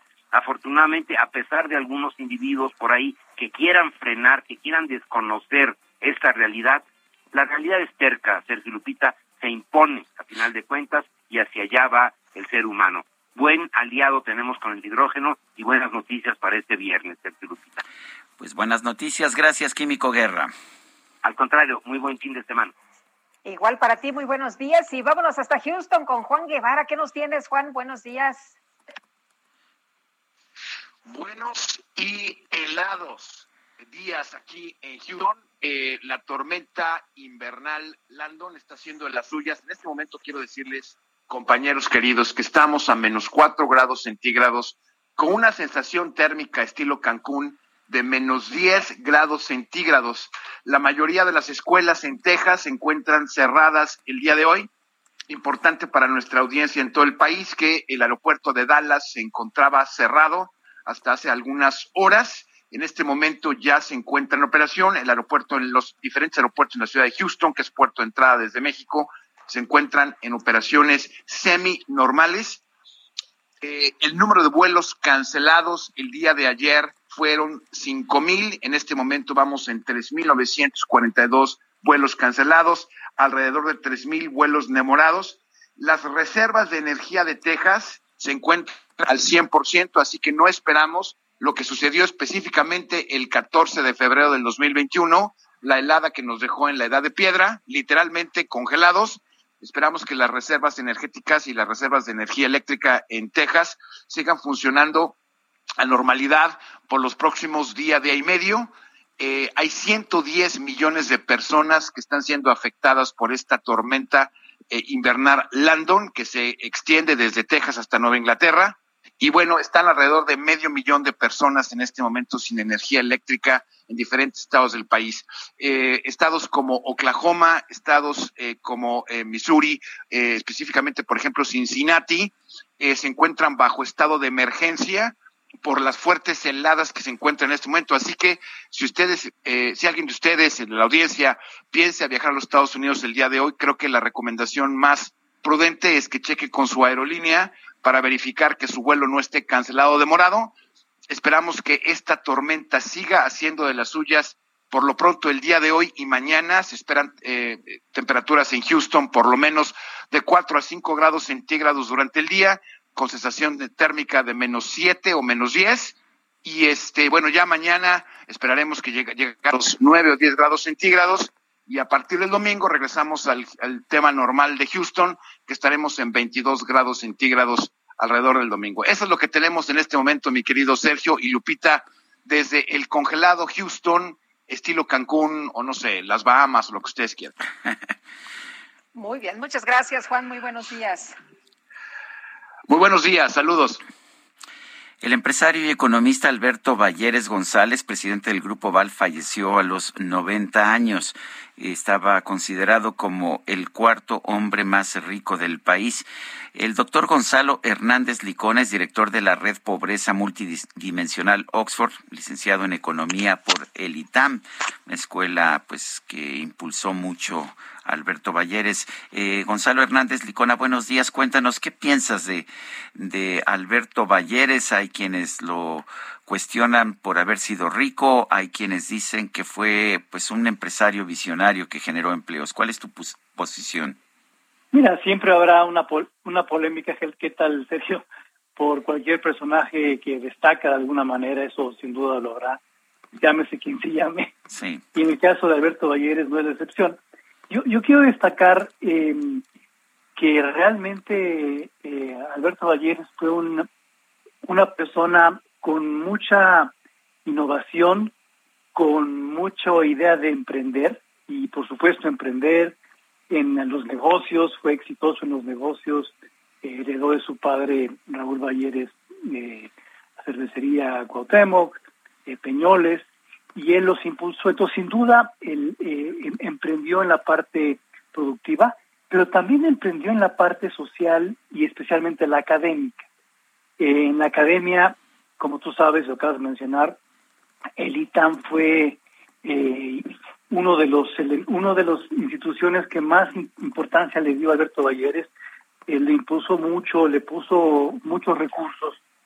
Eh, entonces, me da, o sea, obviamente yo estoy del lado, estudié en el ITAM y sigo ligado al ITAM, Sergio, eh, por supuesto veo con mucha claridad el aporte que, Alberto Valleres ha dado, la importancia del ITAM. El ITAM es una institución de rigor académico, de rigor científico, y al mismo tiempo, si tú ves eh, al interior de los de, los planes de estudio del, del, ITAM, tú tienes también una fuerte carga de materias sociales y filosóficas que hacen un buen balance y que terminan haciendo un, un efecto muy importante para los alumnos.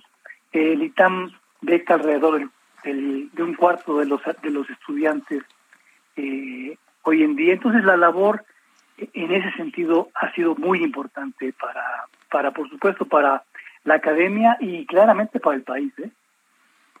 Eh, Gonzalo, decías que, fue un hombre muy visionario y bueno, eh, veíamos también algo que, que, escribías que impulsó por varias décadas eh, a instituciones para ser, pues, como en el caso del ITAM, una de las universidades, de las mejores universidades de América Latina. Tenemos un gobierno que tiene pleito con las personas que considera ricas.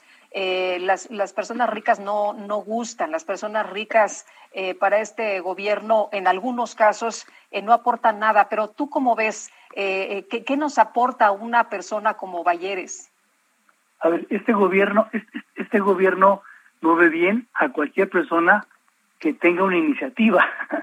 Déjate, o sea, y por supuesto, porque parecería que todo, todo debe centrarse alrededor del presidente y ni siquiera sus propios eh, valen la pena desde su punto de vista. Pues imagínate a la gente que que tiene ideas diferentes, que innova, que emprende literalmente.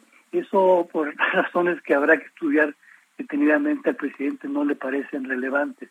Entonces es más allá de, de, los empresarios ricos, cualquier persona que tenga ideas diferentes, que tenga ideas eh, de, de negocios, que tenga ideas sociales, pero, y por supuesto, como tú dices, el tema de los ricos, que vamos a hablar muchísimo del tema de distribución del ingreso, que siempre es polémico, yo diría Ojalá hubiera más personas como Alberto Valleres en México, en el sentido de personas que, que emprendan, que tengan buenas ideas, que dejen en lo productivo, que dejen en lo académico.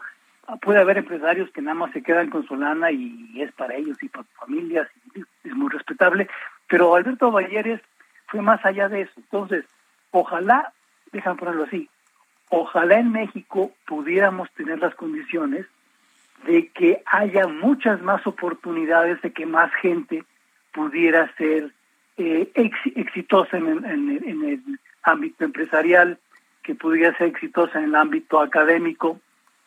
Eh, ciertamente México no es un país desigual, México es un país que sí necesita, no que haya menos eh, gente rica, pero que haya más chances de que más gente pueda tener esa posibilidad. Ese es, me parece el tema, el tema central, ¿no? Es decir, el decir esos cuatro son ricos, obviamente eh, habrá que ver que no haya que no ha habido corrupción en ningún momento, pero pero un país realmente se desarrolla cuando tú le das a la, a la población las bases, las oportunidades de ir adelante. No todos somos empresarios, no todos vamos a ser académicos, no todos vamos a ser universitarios, por cierto.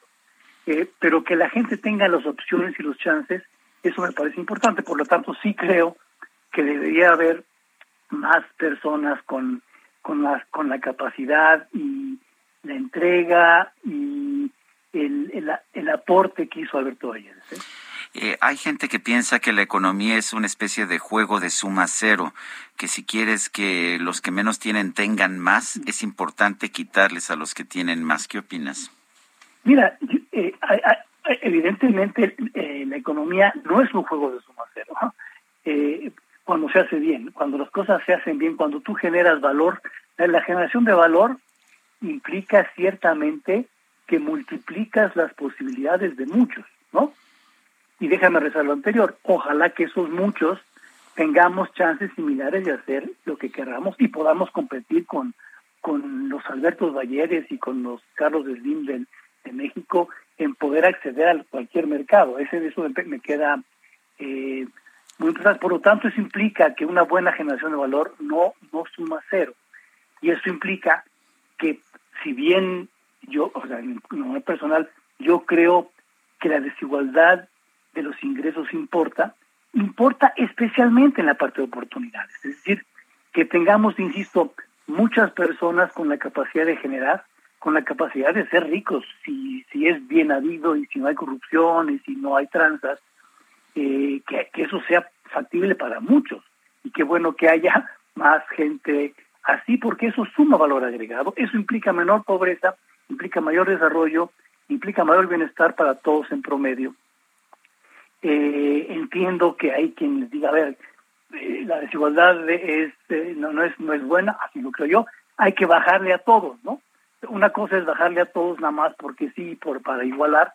Por supuesto, yo creo en los, en los impuestos progresivos, Sergio, hay que, la gente que gana más tiene que pagar más, eso no me queda la menor duda, para tener sistemáticamente un país con igualdades similares y que se pueda repartir a quien ha tenido menos más, desventajas, pero de ahí a decir, bueno, pues este parte como es rico, bájenle, y si le va mal, como alguna vez dijo el presidente, si les va mal, como niño al dedo, ¿no? Eh, Gonzalo, eh, el presidente acaba de mencionar esta mañana que de continuar con la política neoliberal, todos habríamos terminado perjudicados que los más pobres, eh, sí, los, los pobres más pobres y los ricos más inseguros viviendo en búnkeres y rodeados de guardaespaldas, porque la desigualdad y la pobreza y la frustración generan violencia. ¿Qué, qué comentario tienes a, este respecto, a esta declaración? Pues mira que desafortunadamente en, esos tres años México es más pobre, ¿no? por supuesto la pandemia tuvo que ver, pero también tiene que ver con el hecho de desincentivar la iniciativa de los demás, la iniciativa de los demás, incluyendo la mm, inversión eh, privada que se ha venido afectando desde el 2018, ¿no? O sea, ese mensaje que da el presidente de yo puedo cancelar un proyecto de un aeropuerto en Texcoco, que tenía muchos estudios, muchos análisis, que, que tenía la participación en la iniciativa privada y que y que la señal fue, mira, no me importa las consecuencias, yo quiero mostrarle a la gente que el que manda aquí soy yo. Esa actitud ha sido realmente perjudicial para la iniciativa privada y si bien es cierto, cada sexenio que empieza, el, el, inversionista mediano, chiquito, grande, espera ver la reacción de un presidente nuevo porque eh, sigue siendo presidentes que pueden de repente cambiar las leyes como que ustedes si lo, si lo pueden hacer, ¿no? Pero eh, si bien es cierto que cada sexenio la gente se espera y hay un bajón en inversión por, para ver cómo viene como presidente, con ese presidente, desde antes de que tomara posesión con ese tipo de decisiones como las del aeropuerto, aeropuerto el mensaje fue, oye, no, inviertas mucho porque este cuate quién sabe qué puede hacer con la con, los contratos que ya estaban ya estaban afirmados, déjate con lo con el nuevo, ¿no? Eh, con esta visión de que lo único relevante es el Estado, lo único relevante es lo que... Y, adentro del Estado, lo único relevante es el presidente. En ningún lado del mundo eh, se ha avanzado cuando la única visión la del presidente, en ningún lado, al contrario, ¿no? Eh, por más inteligente que sea el presidente, le hace falta el apoyo, ¿no? La, la, la, gente que, que innove, la gente que le diga, oiga, presidente, por aquí está como complicado, vamos a perder vamos a seguir perdiendo. En Pemex es un buen ejemplo, ¿no? Estamos vendiendo un lanón a Pemex en vez de dedicarlo a la salud, por ejemplo. Y Pemex va, y, con esa política energética, nos va a ir muy mal, nos está yendo muy mal. Y cada, muchos de los pesos que damos como impuestos los mexicanos, Lupita, Sergio, pues están yendo a, a, empresas públicas que no van a dejar visión, no van a dejar valor agregado exactamente lo contrario que hizo Alberto Valle. Pues como siempre, Gonzalo, Gonzalo Hernández Licona, gracias por hablar con nosotros. Un abrazo, Sergio Lupita. muy bien. Gracias, igualmente, buenos días. Gonzalo Hernández Licona fue titular de Coneval, eh, actualmente es director de la Red Pobreza Multidimensional Oxford, gran luchador contra la pobreza. Son las 8.52. Hola, soy Paola Barragán, interiorista mexicana, y quiero invitarte a Expo Mueble Internacional. Llevo más de cinco años asistiendo al evento y te puedo asegurar que encontrarás la más alta calidad y diseño en muebles y decoración para tu negocio o proyecto, además de contar con estrictos protocolos anti-COVID para la seguridad de todos. La cita es del 16 al 19 de febrero en Expo Guadalajara. Regístrate en expomuebleinternacional.com.mx.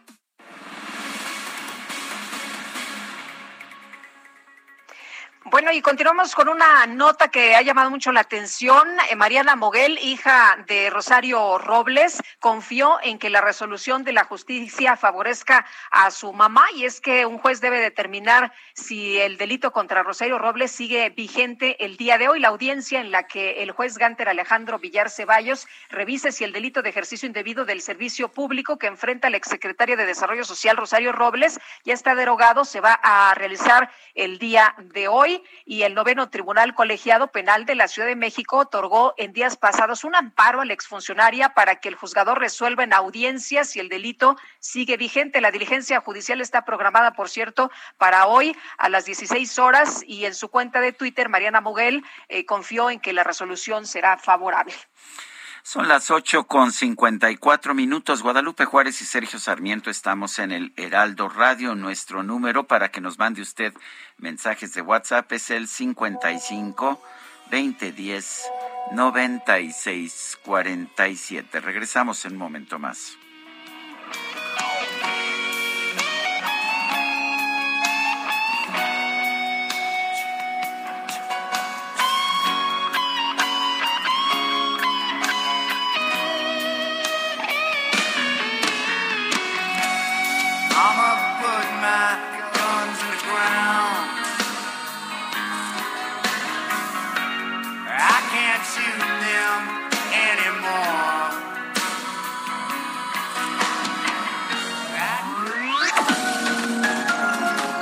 Sarmiento y Lupita Juárez quieren conocer tu opinión, tus comentarios o simplemente envía un saludo para ser más cálida esta mañana.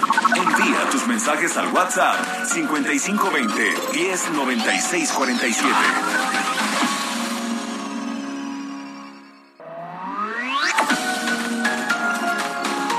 Continuamos con Sergio Sarmiento y Lupita Juárez por El Heraldo Radio.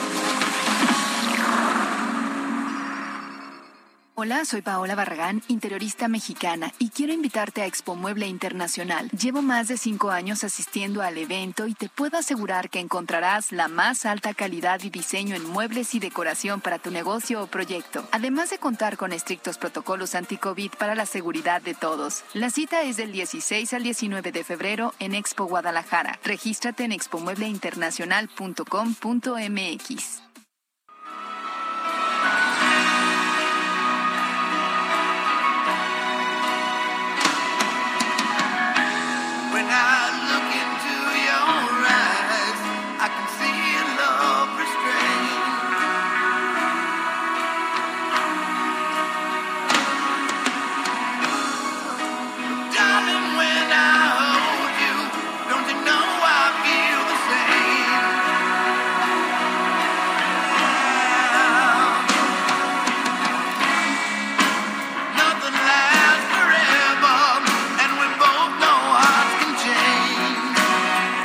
Esto se llama November Rain. Seguimos escuchando al grupo Guns N' Roses. Este domingo es cumpleaños de Axel Rose, uno de sus más importantes integrantes, su fundador realmente.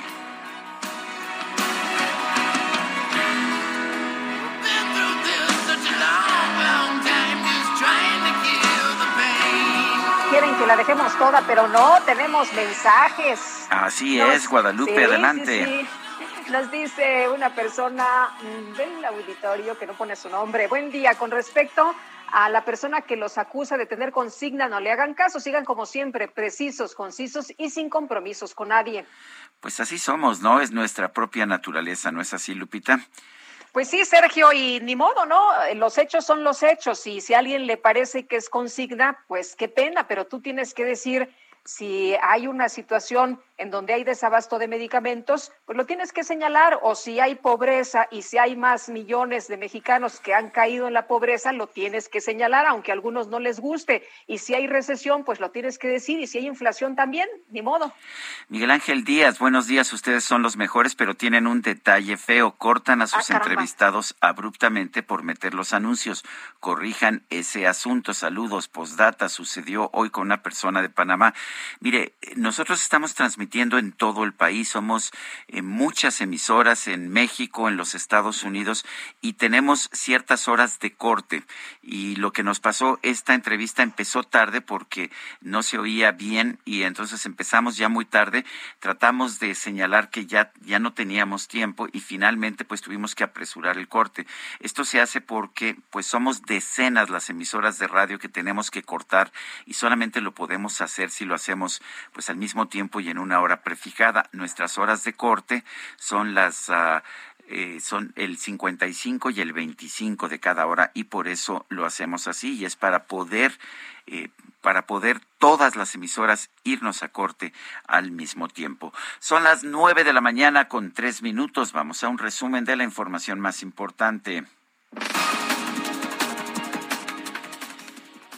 Adelante, Lupita. Bueno, pues desde Tlaxcala el presidente López Obrador aseguró que el proceso de revocación de mandato es necesario para que el país no sea gobernado por una persona que no cuenta con el respaldo del pueblo. Yo no voy a, a encapricharme y aunque no me quieran, como ya fui electo democráticamente, me tengo que quedar hasta el final, lo quieran o no lo quieran. No, no, no, no, no. Si yo no tengo apoyo del pueblo, no puedo seguir gobernando. No se puede gobernar sin el respaldo del pueblo. Un gobernante que no tiene el apoyo del pueblo es como una hoja seca. Por otro lado, el presidente López Obrador agradeció al embajador de Estados Unidos en México, Ken Salazar, el pronunciarse a favor de que se revise el marco legal del sector eléctrico. Pues yo agradezco mucho las palabras del embajador Ken Salazar. El gobierno del presidente Biden ha sido muy respetuoso y se está buscando que trabajemos cada vez eh, en mayor coordinación. Y sí, me enteré, me informé de sus declaraciones. Él fue legislador en Estados Unidos, senador de la República. Él sabe, como lo expresó, que es necesario revisar el marco legal constantemente porque vivimos en un mundo cambiante. Pues sí, Estados Unidos quiere impulsar las energías, pero las energías limpias. Y los presidentes de China y Rusia, Xi Jinping y Vladimir Putin, se reunieron este viernes en Beijing previo al comienzo de los Juegos Olímpicos de invierno. Ambos mandatarios pidieron el fin de la expansión de la Organización del Tratado del Atlántico Norte. El portavoz del Departamento de Estado de la Unión Americana, Ned Price, informó que su país cuenta con información de inteligencia que señala que Rusia planea fabricar un pretexto para invadir Ucrania. Voy a cantar un corrido. Escuchen muy bien mis compas. Bueno, pues durante la visita del embajador de Estados Unidos en México, Ken Salazar, a la Cámara de Diputados, la legisladora del PRD, María Macarena Chávez, dejó abierto su micro.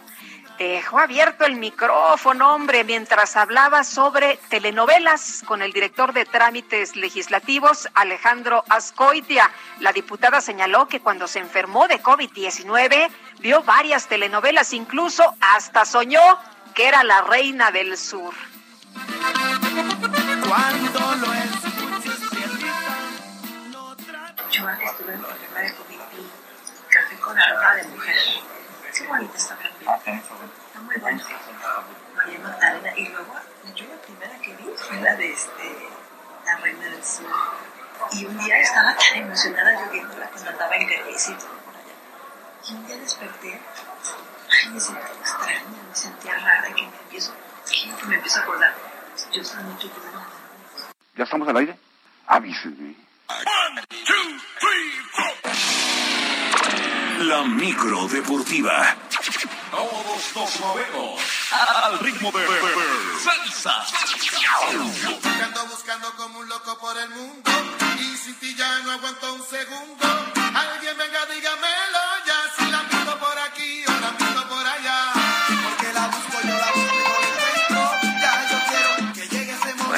Pues, ¿cómo estás, mi queridísimo Julio Romero? ¿Qué tenemos en el campo deportivo, aquí en la micro deportivo, que llega pues con luces y música? ¿Cómo estás, Sergio? Muy bien, Lupita, amigos del auditorio, muy buenos días. Qué placer saludarles. Se ve que el DJ Cacharpo, operador Quique, le prestó de su estopa a la, a la, a la, legisladora. Bueno, oigan, pues viernes, viernes ya de, pues llegamos a la otra orilla, viernes del cuerpo lo sabe, viernes pues de mucha información deportiva. Arrancamos con información del Nápoles, que dio a conocer que su delantero Irving el Chucky Lozano sufrió la luxación de su hombro derecho y será sometido a varios estudios en Italia para determinar el tiempo de recuperación. Lozano fue arrollado por Michael Murillo en el duelo de la selección contra Panamá en las eliminatorias de la CONCACAF el miércoles, por lo que tuvo que abandonar la cancha del Estadio Azteca por lesión. El Nápoles actualmente se encuentra en el segundo lugar de la clasificación. Tendrá su próximo duelo el 12 de febrero recibiendo al Inter en la liga y contra el Barcelona el 17 en la Europa League. En ambos el mexicano es duda hasta que no se le hagan los exámenes correspondientes. Este Chucky Lozano cada que se presenta con la selección, caray, sale lesionado. En fin, pues mucha suerte. Ojalá se recupere pronto y alcance a estar en estos duelos con el Nápoles. Mientras tanto, continúan las reacciones por la actuación del tricolor en esta pasada fecha FIFA, donde a pesar de mantenerse en zona de calificación, pues prácticamente no ha convencido a nadie. El ex seleccionado nacional Manuel Negrete criticó el estado futbolístico de los que militan en Europa y de paso aseguró que él sí quitaría de su cargo a Gerardo Martino, actual director técnico. Vamos a escuchar a Manuel Negrete. Que venga alguien y me lo diga. Si lo ha visto, yo lo quiero, lo quiero, lo quiero. Yo quiero, yo quiero, yo quiero jugar el mundo aquí. Te busco por el mundo y no te puedo conseguir. Navegando con tus mares sin poder hallarte. Finalia porque un buen entrenador, ha demostrado capacidad, pero no vemos un equipo mexicano que juegue algo, que juegue con alegría.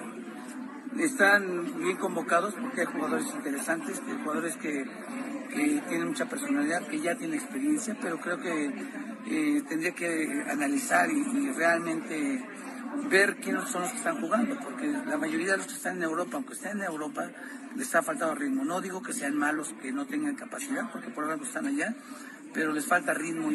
Ay, amor, lo que te digo es verdad. Las palabras de Manuel Negrete estuvo en la presentación de la Copa Qatar 2022. Pues muchos, muchos comentarios negativos. Muchos de ellos ha levantado la selección después de la pasada fecha FIFA. Bueno, aunque está en zona de calificación y pues prácticamente ya está dentro, en verdad se necesitaría una catástrofe para que México no avanzara a la Copa del Mundo. Todo puede pasar, pero la verdad es que eh, México está muy cerca del Mundial.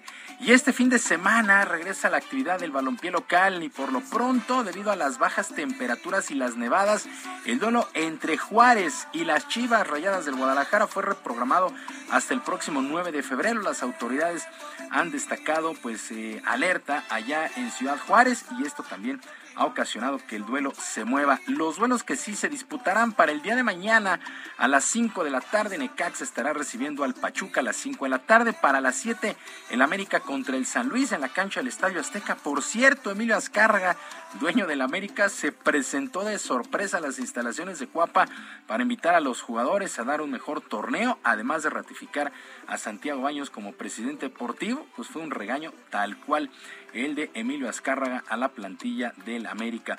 Para mañana también a las 9 de la noche los Choros de Tijuana estarán enfrentando a los Pumas de la Universidad. El domingo a las 4 Querétaro contra Puebla, a las 6 Atlas Santos y a las 8 Tigres contra Mazatlán. El lunes León contra Cruz Azul.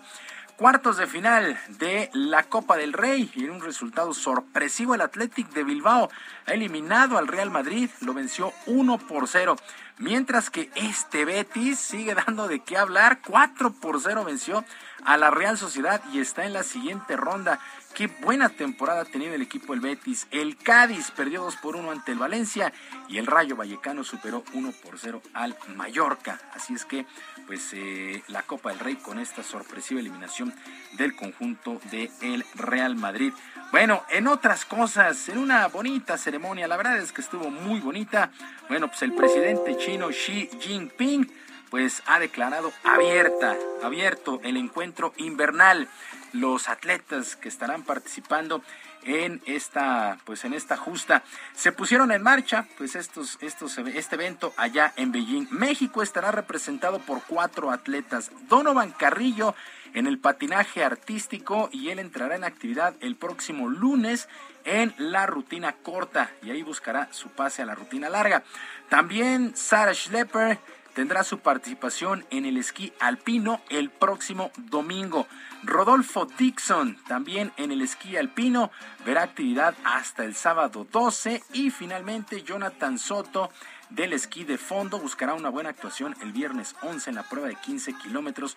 Son los cuatro mexicanos que están tomando parte. Donovan Carrillo, Shara Schlepper, Rodolfo Dixon y Jonathan Soto. Pues mucha suerte para esta delegación. Desfiló con un uniforme muy bonito. Hay una especie de calavera negra esta ceremonia de inauguración. Si usted tiene oportunidad de ver la repetición, en verdad hágalo el famoso nido de pájaro que recibiera los Juegos en el 2008 y pues de hecho Beijing se convierte en la primera ciudad en la historia que recibe dos eh, justas eh, pues olímpicas, primero en 2008 los de verano y ahora los de invierno en este 2022.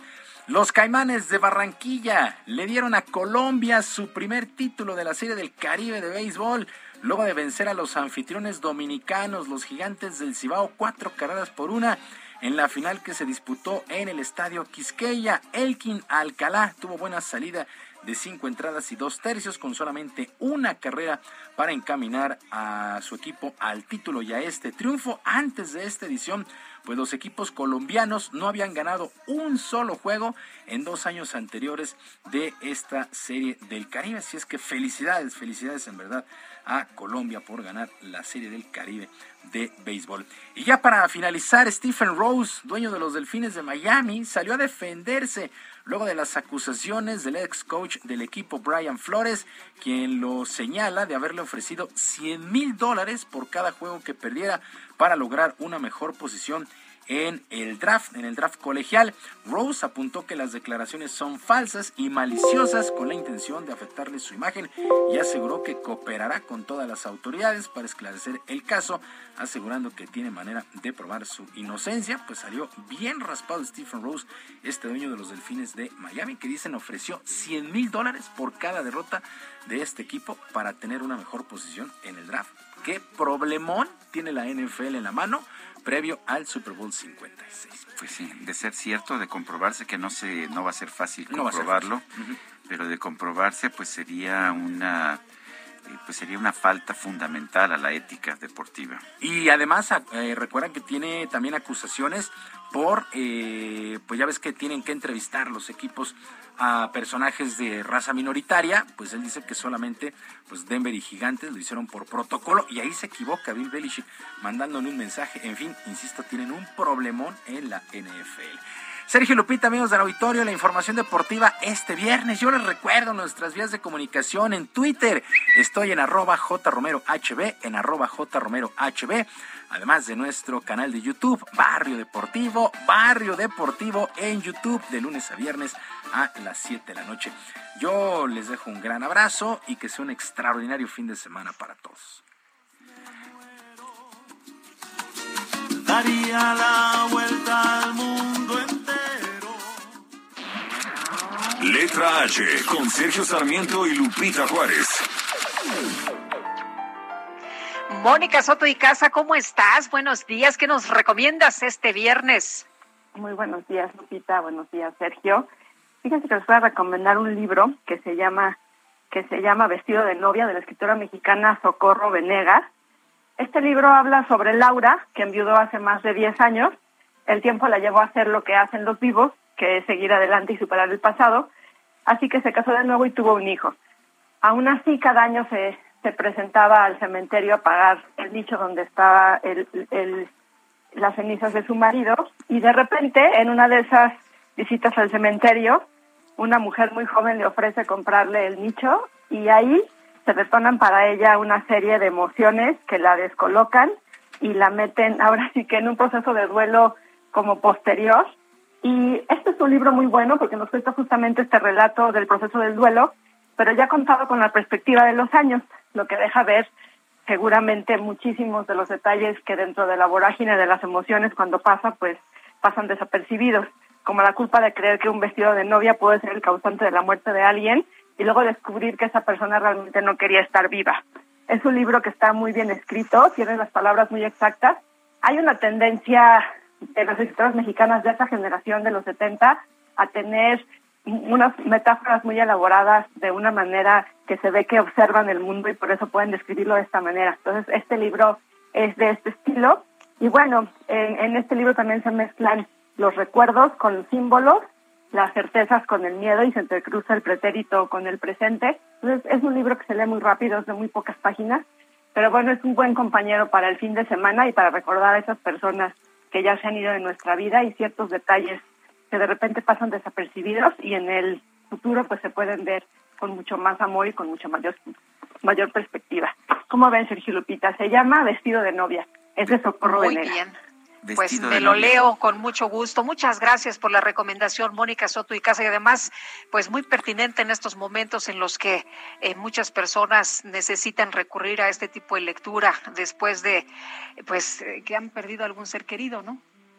Exactamente, estamos en, un, en una época de muchos duelos y este tipo de libros que nos enseñan duelos distintos, pues siempre ayudan a sentirse mejor, ¿no? Así es. Gracias, Mónica. A ustedes que tengan un hermoso fin de semana. Igualmente, buenos días, Mónica Soto y Casa. Bueno, son las nueve de la mañana con diecinueve minutos. Este 4 de febrero es el Día Mundial contra el Cáncer. Eh, vamos a conversar con Kenji López Cuevas, presidente de la Fundación Cancer Warriors de México, miembro de la Junta Directiva de la Unión Internacional para el Control del Cáncer. Eh, Kenji López Cuevas, gracias por tomar nuestra llamada. ¿Qué tal, Sergio? Muy buenos días. Hola, Lupita. Muchas gracias a ustedes por el espacio.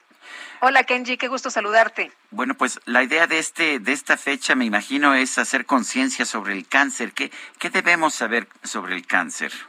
Por supuesto, Sergio, es una fecha que nos llama a la sensibilización, pero principalmente a la acción. Estamos cumpliendo 22 años de conmemorar el Día Mundial contra el Cáncer, esta efeméride que es impulsada por organismos internacionales, principalmente liderada por la Unión Internacional para el Control del Cáncer. Y eh, en esta fecha hemos trabajado en una campaña a nivel global denominada por unos cuidados más justos. La intención de esta campaña es evitar la discriminación en el acceso a los tratamientos oncológicos. Son casi 20 millones de personas las que anualmente reciben el diagnóstico de padecer cáncer a nivel mundial. Desafortunadamente, Lupita, Sergio, de esta cifra, aproximadamente 10 millones de personas fallecen anualmente como consecuencia de este padecimiento. En nuestro país las cifras también son desalentadoras, entre 190 mil, 190 mil y 191 mil personas al año entre menores y adultos reciben el mismo diagnóstico y fallecen aproximadamente entre 80 mil y 90 mil personas por esta enfermedad. Nos llama esta fecha a que ninguna persona, por condición económica, de género, religión, creencia, educación, ingreso económico, se prive de un tratamiento o del acceso a un tratamiento oportuno, en tiempo e integral para revertir el efecto de la enfermedad y recuperar la salud. Sergio Lupita. Kenji, estaba leyendo esta mañana a la portada de la jornada y decía que cifras de cáncer se disparan en medio de la pandemia. En 2020, 195 mil nuevos casos y 90 mil 222 decesos por tumores malignos. Eh, pues son cifras muy eh, muy importantes, ¿no? Es eh, la verdad de las cosas es que, eh, pues uno pensaría que eh, el, el, tema puede ser distinto. Sin embargo, ¿qué es lo que está pasando? Cuéntanos, ¿por qué tenemos más casos ahora en esta pandemia? Por supuesto, y las cifras son objetivas, Lupita, y son acorde a lo que organismos internacionales están descubriendo a través de diferentes estudios. La Unión Internacional para el Control del Cáncer realizó un estudio exhaustivo el año pasado que nos revela y refleja que la pandemia COVID-19 ha tenido significativamente una afectación en el tratamiento de los pacientes diagnosticados con cáncer. Entre el 30 y, entre el 30 y 40% de afectaciones están dirigidas hacia la pausa de los tratamientos y hacia que no se están teniendo un seguimiento como se debe en el tratamiento y en el suministro de las líneas de terapia para estos pacientes. Hay un temor evidente para el paciente en cuanto a acudir a un hospital, porque recordemos que una persona diagnosticada con cáncer es un eh, es una persona que se encuentra doble o triplemente vulnerable ante la pandemia COVID-19. Su sistema inmunológico se encuentra comprometido, no reacciona, no tiene, digamos, las herramientas, armas físicas iguales que una persona que se encuentra en completa salud para hacer frente a la pandemia. Las cifras, por supuesto, en cuanto a tasas de mortalidad, de incidencia y prevalencia, se van a disparar y las conoceremos en el futuro. Es muy fácil de explicar, Sergio y Lupita. De por sí, el, la detección tardía en nuestro país es una situación constante. Entre el 70 y 80% de los tipos de cáncer se detectan en etapas tardías, estadios, fases 3, 4 o incluso en etapas metastásicas. Entonces, ante la llegada de la pandemia, la persona que no va a un chequeo, que no se realiza en el caso de las mujeres una mamografía, un estudio eh, de próstata en el caso de los hombres, o acudir al médico ante síntomas o signos que alarmen, esto lleva a que ese posible cáncer se detecte en etapas mucho más tardías que conlleven a un desenlace mucho más eh, significativo para la salud de las personas. Pues que sí, Kenji López Cuevas, presidente de la Fundación Cancer Warriors de México, gracias por tomar nuestra llamada. Sergio, muchas gracias y hacer un llamado público, si me lo permiten. Esta lucha es una lucha de todas y de todos y el llamado hacia la autoridad para que retome temas importantes que se encuentran todavía en la discusión y pendientes en las mesas de trabajo. Muchísimas gracias. Bueno, son Gracias, las Kenji. son las nueve de la mañana con 24 minutos. Vamos a una pausa. Regresamos en un momento más.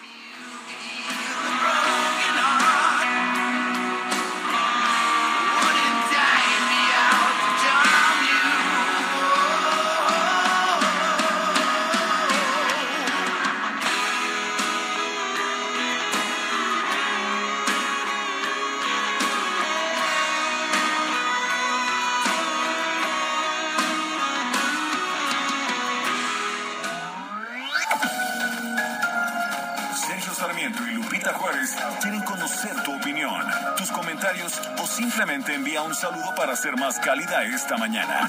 Envía tus mensajes al WhatsApp 5520 109647.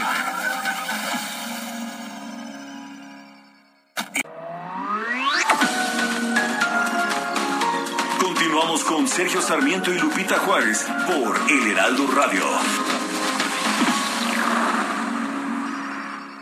Hola, soy Paola Barragán, interiorista mexicana, y quiero invitarte a Expo Mueble Internacional. Llevo más de cinco años asistiendo al evento y te puedo asegurar que encontrarás la más alta calidad y diseño en muebles y decoración para tu negocio o proyecto, además de contar con estrictos protocolos anti-COVID para la seguridad de todos. La cita es del 16 al 19 de febrero en Expo Guadalajara. Regístrate en expomuebleinternacional.com.mx. En este viernes de lectura vamos a recordar a la escritora británica Mary Shelley, quien falleció el primero de febrero de 1851. Fue autora de la primera novela de ciencia ficción del mundo y una de las más grandes historias de horror, Frankenstein o el moderno Prometeo. En el año 1816, Mary pasó el verano en una casa de Suiza debido a que la erupción de un volcán en Indonesia sumergió a Europa en un clima frío. En esos días se reunió con un grupo de jóvenes prometedores, el escritor revolucionario Lord Byron, el poeta Percy Shelley, quien después sería su esposo, su hermanastra Claire Claremont, quien era amante de Byron, y el médico John Polidori. Al calor de la chimenea, Lord Byron propuso un concurso para pasar los días. Cada uno escribiría una historia de horror. Surgieron dos de las novelas de horror más famosas de la historia, El vampiro de Polidori y Frankenstein. Este libro se publicó por primera vez en 1818. Cuenta la historia de un joven estudiante de medicina llamado Victor Frankenstein, quien comienza a experimentar con la electricidad y consigue dar vida a un ser construido con partes de cadáveres. Esta criatura debe enfrentar los prejuicios de los humanos por ser diferente. En Soriana encuentras la mayor calidad. Aprovecha que la carne de res para asar está a 149 pesos el kilo y manzana golden en bolsa o pera d'anjou a 29.80 el kilo. Sí, a solo 29.80. Soriana, la de todos los mexicanos. A febrero 6, aplica restricciones. Válido en Hiper y Super.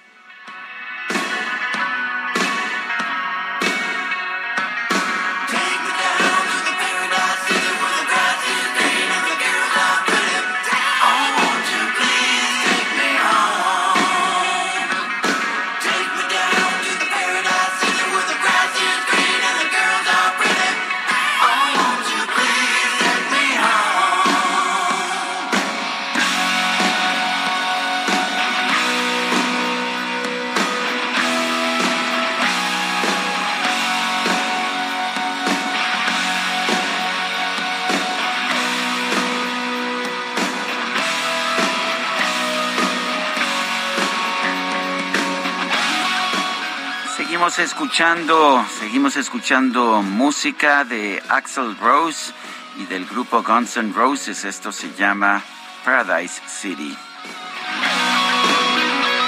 Y ya suena a viernes. Muy bien. Oye, las personas que, que, nos escuchan esta mañana son grandes lectores y sabemos que siempre nos comparten sus libros, lo que están leyendo. Y hace un momento nuestro compañero Ángel nos recomendaba dos grandes obras, la de Polidora y la del vampiro. Si no la han leído, es chiquitito el libro y ahí nacen los vampiros elegantes, ¿eh?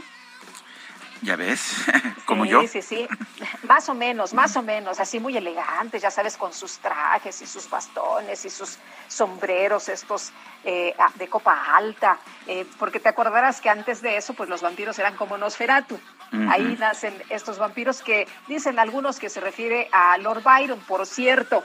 Y bueno, Frankenstein que lo tienen que leer porque es una joya. Bueno, los mensajes esta mañana, Sergio Lupita, buenos días. Soy Juan Manuel de Iztapalapa. Con relación a la nueva ley que refiere la potestad y custodia de los hijos, tenemos que ser objetivos e imparciales y tomar en cuenta la realidad de quien realmente ha visto y está al cuidado de los hijos. No siempre las mamás son las mejor la mejor opción. A veces la madre no lo procura con lo más necesario, como es de comer o apoyarlos con las tareas de las escuelas, a pesar de no trabajar e incluso estar al tanto de eh, la limpieza y los hábitos de los pequeños. En lo personal, sé de casos así y los mismos niños prefieren estar con el padre y no con la madre. Sé que son los menos, pero de que los hay, los hay, Guillermo Santino. Dice otra persona, buen día equipo, qué vergüenza que, que, mejor el funcionario panameño tenga más conocimiento de las normas para designar diplomáticos mexicanos en el extranjero, dicho lo cual, AMLO debe pensar bien qué personal piensa asignar en las embajadas. Saludos y feliz viernes, es Bo Denver. Eh, vale la pena señalar que no era un funcionario del gobierno panameño a quien entrevistamos, sino el titular de una organización no gubernamental.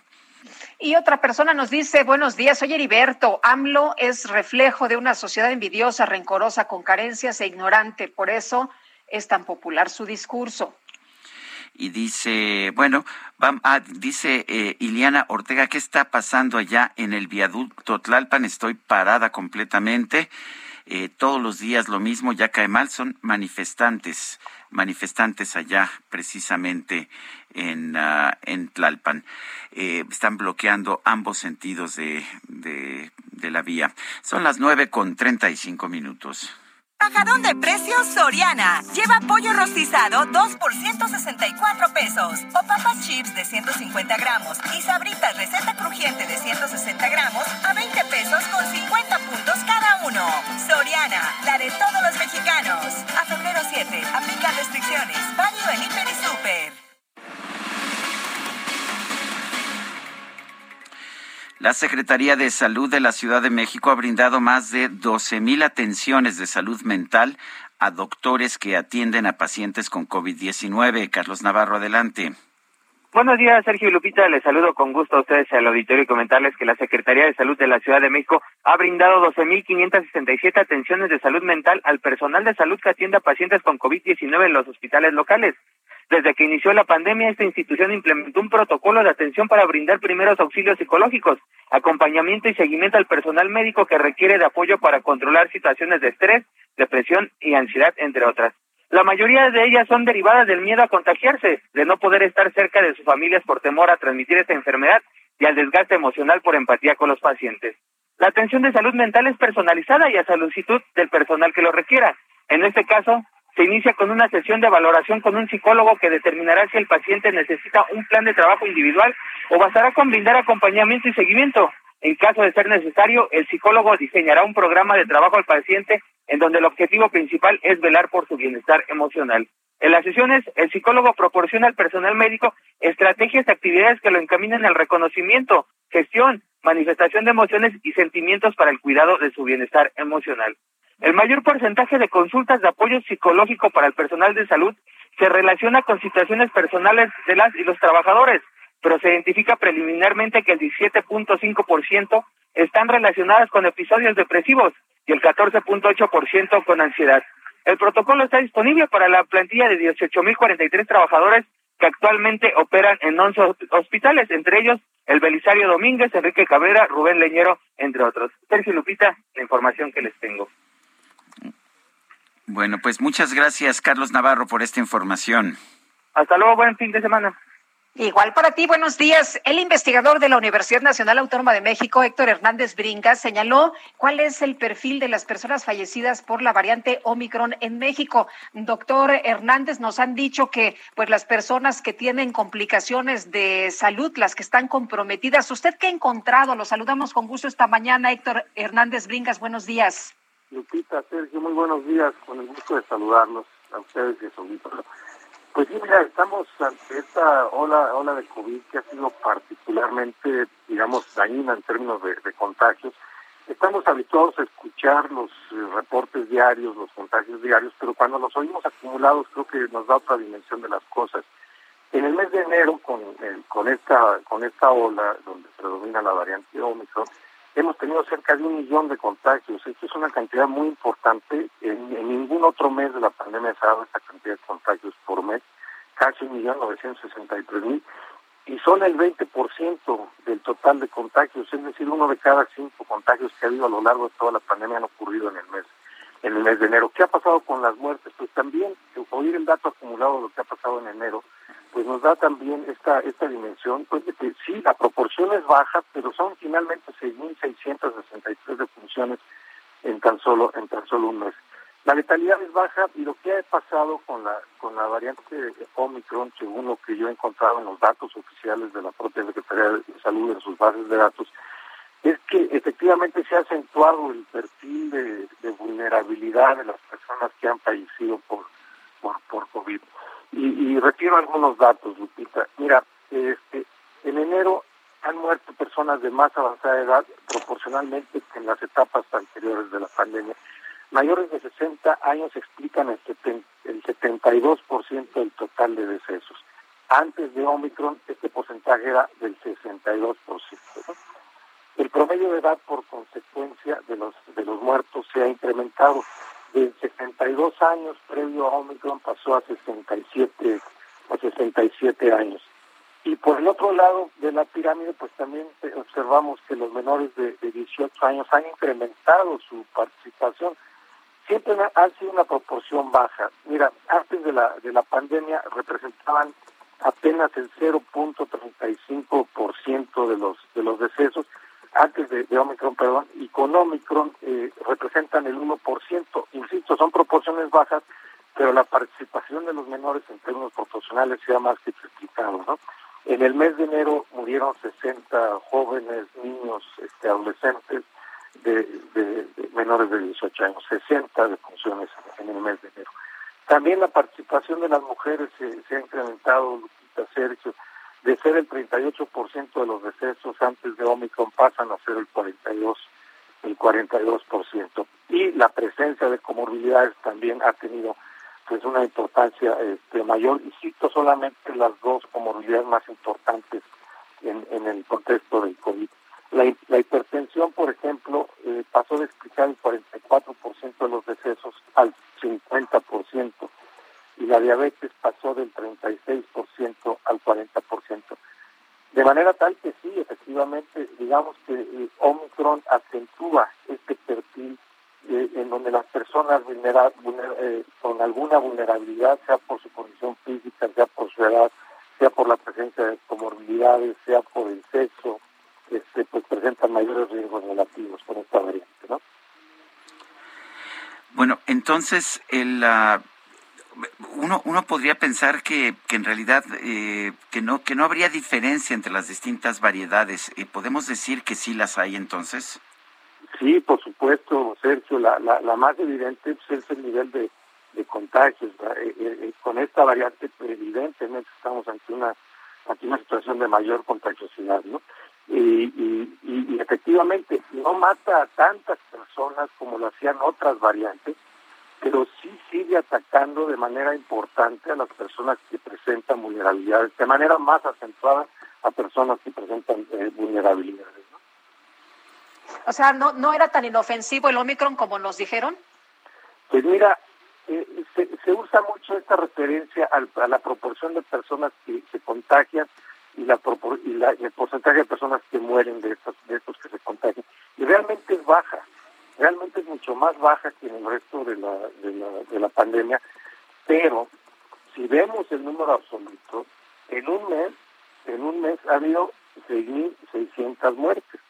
Esto apenas es el 7% del total de contagios y es una 0.7% del total de contagios, es una proporción baja, pero el, número absoluto es muy ilustrativo de que pues sí, sí mata a Omicron, 6.600 muertos en un, en un mes.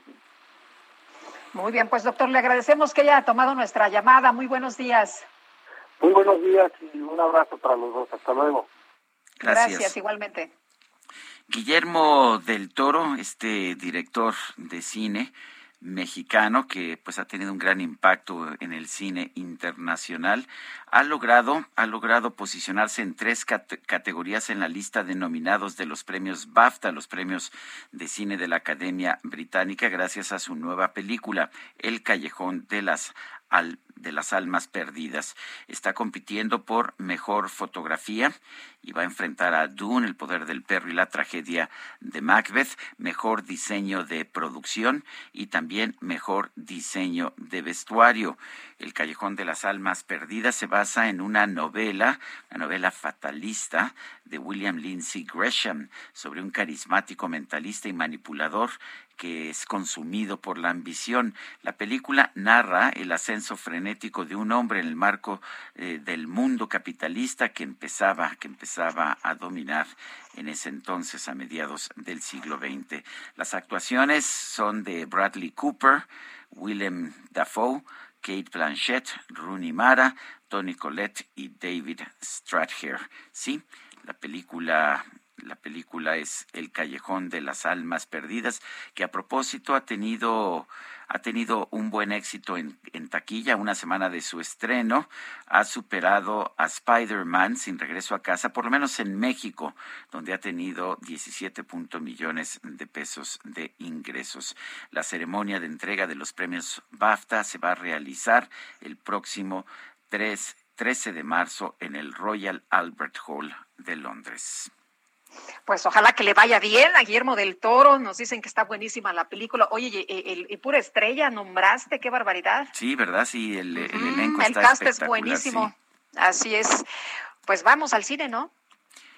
Pues vámonos al cine, sí, por supuesto, pero antes de eso, vamos a Nuevo León, ¿no?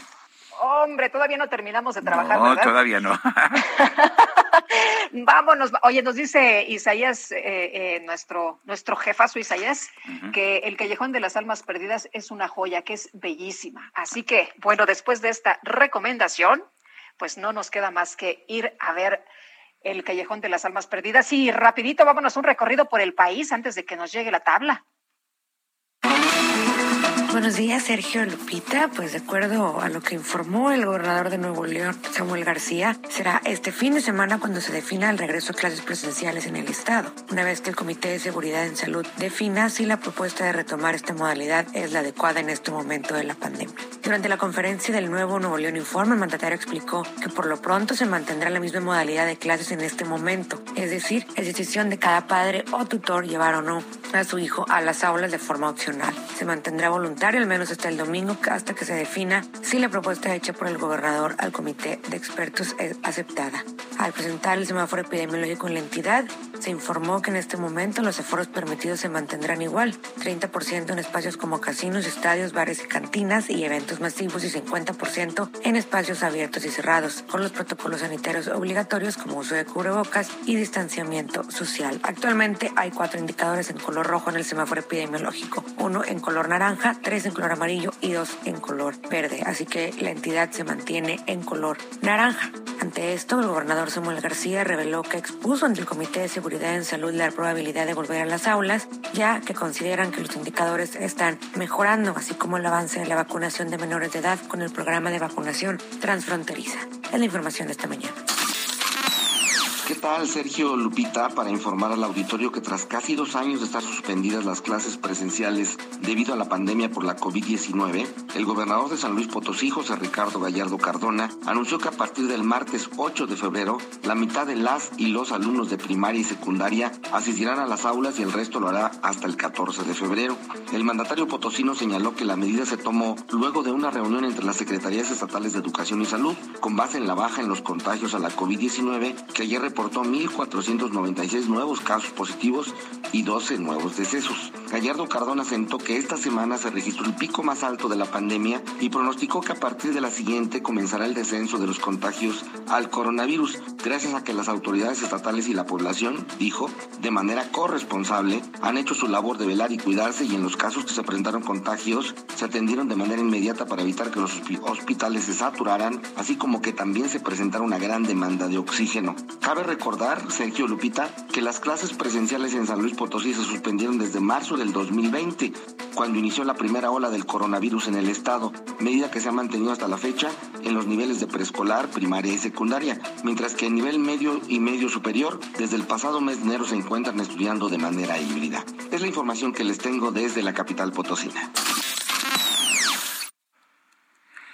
Son las nueve con cuarenta y ocho. Vamos a las calles de la Ciudad de México. Israel Lorenzana, adelante.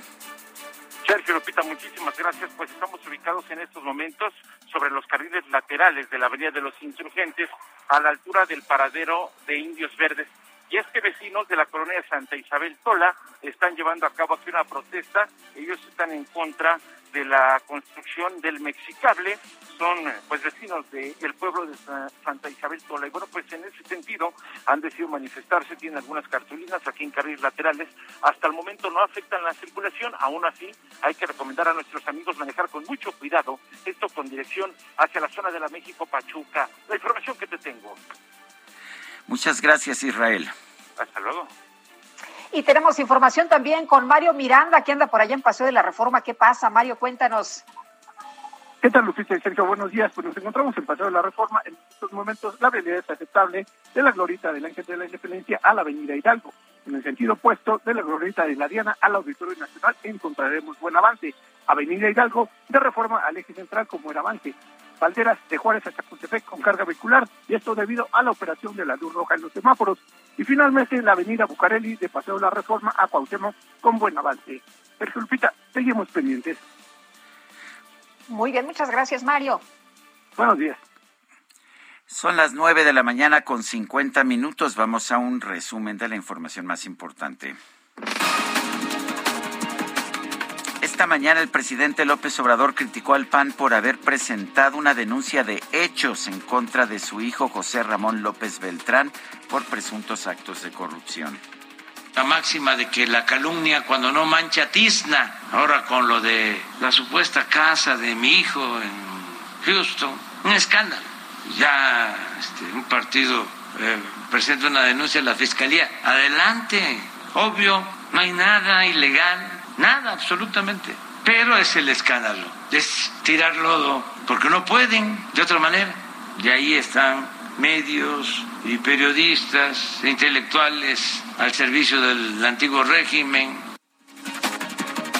Bueno, por otro lado, el presidente anunció la firma de un convenio de colaboración con los gobiernos de Tlaxcala y Nayarit para la federalización de los servicios de salud. En el marco del artículo cuarto de la Constitución de garantizar al pueblo de México el derecho a la salud, atención médica y medicamentos gratuitos.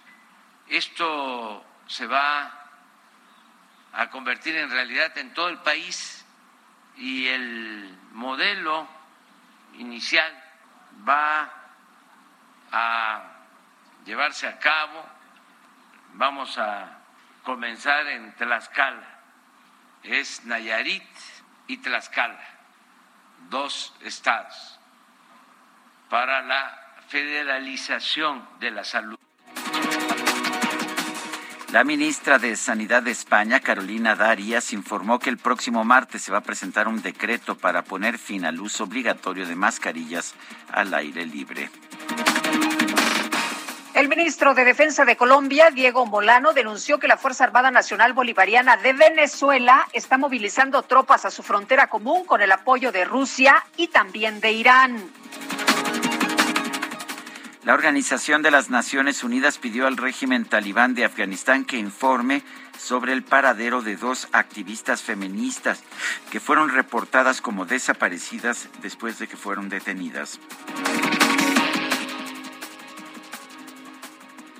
Gordito pero sabroso, sus metrosexuales no se pongan celosos. Gordito pero sabroso, hombre. Las encuestas lo dicen, ¿eh? Las mujeres prefieren a los panzoncitos, ¿En pero serio? escuche usted.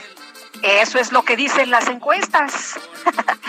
bueno, oye, y tú haciendo ejercicio, mi querido Sergio. Ya ves, ¿pa- ¿de qué sirve? ¿De qué sirve? Si no... Pues no- sí sirve, no, sí no da sirve. resultados.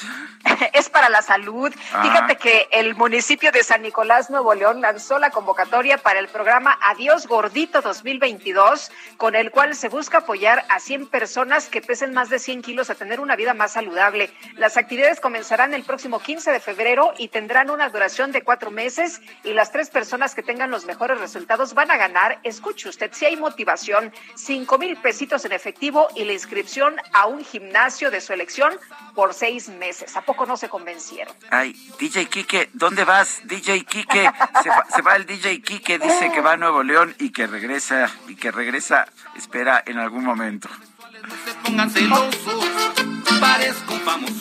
Ah, caray, soy, soy yo. Se fue el DJ Quique, mejor nos despedimos, Ay, Guadalupe. ay, ay. Vámonos entonces, que la pasen todos muy bien, disfruten este día y su fin de semana largo. Nos escuchamos nosotros el próximo lunes a las 7 en punto. Hasta entonces, gracias de todo corazón.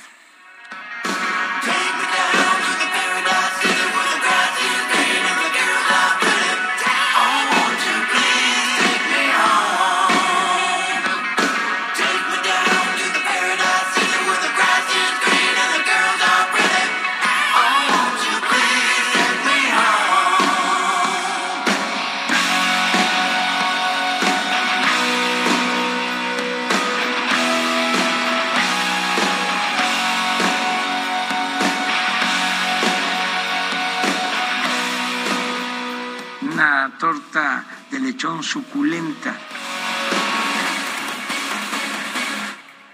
Heraldo Media Group presentó Sergio Sarmiento y Lupita Juárez por El Heraldo Radio.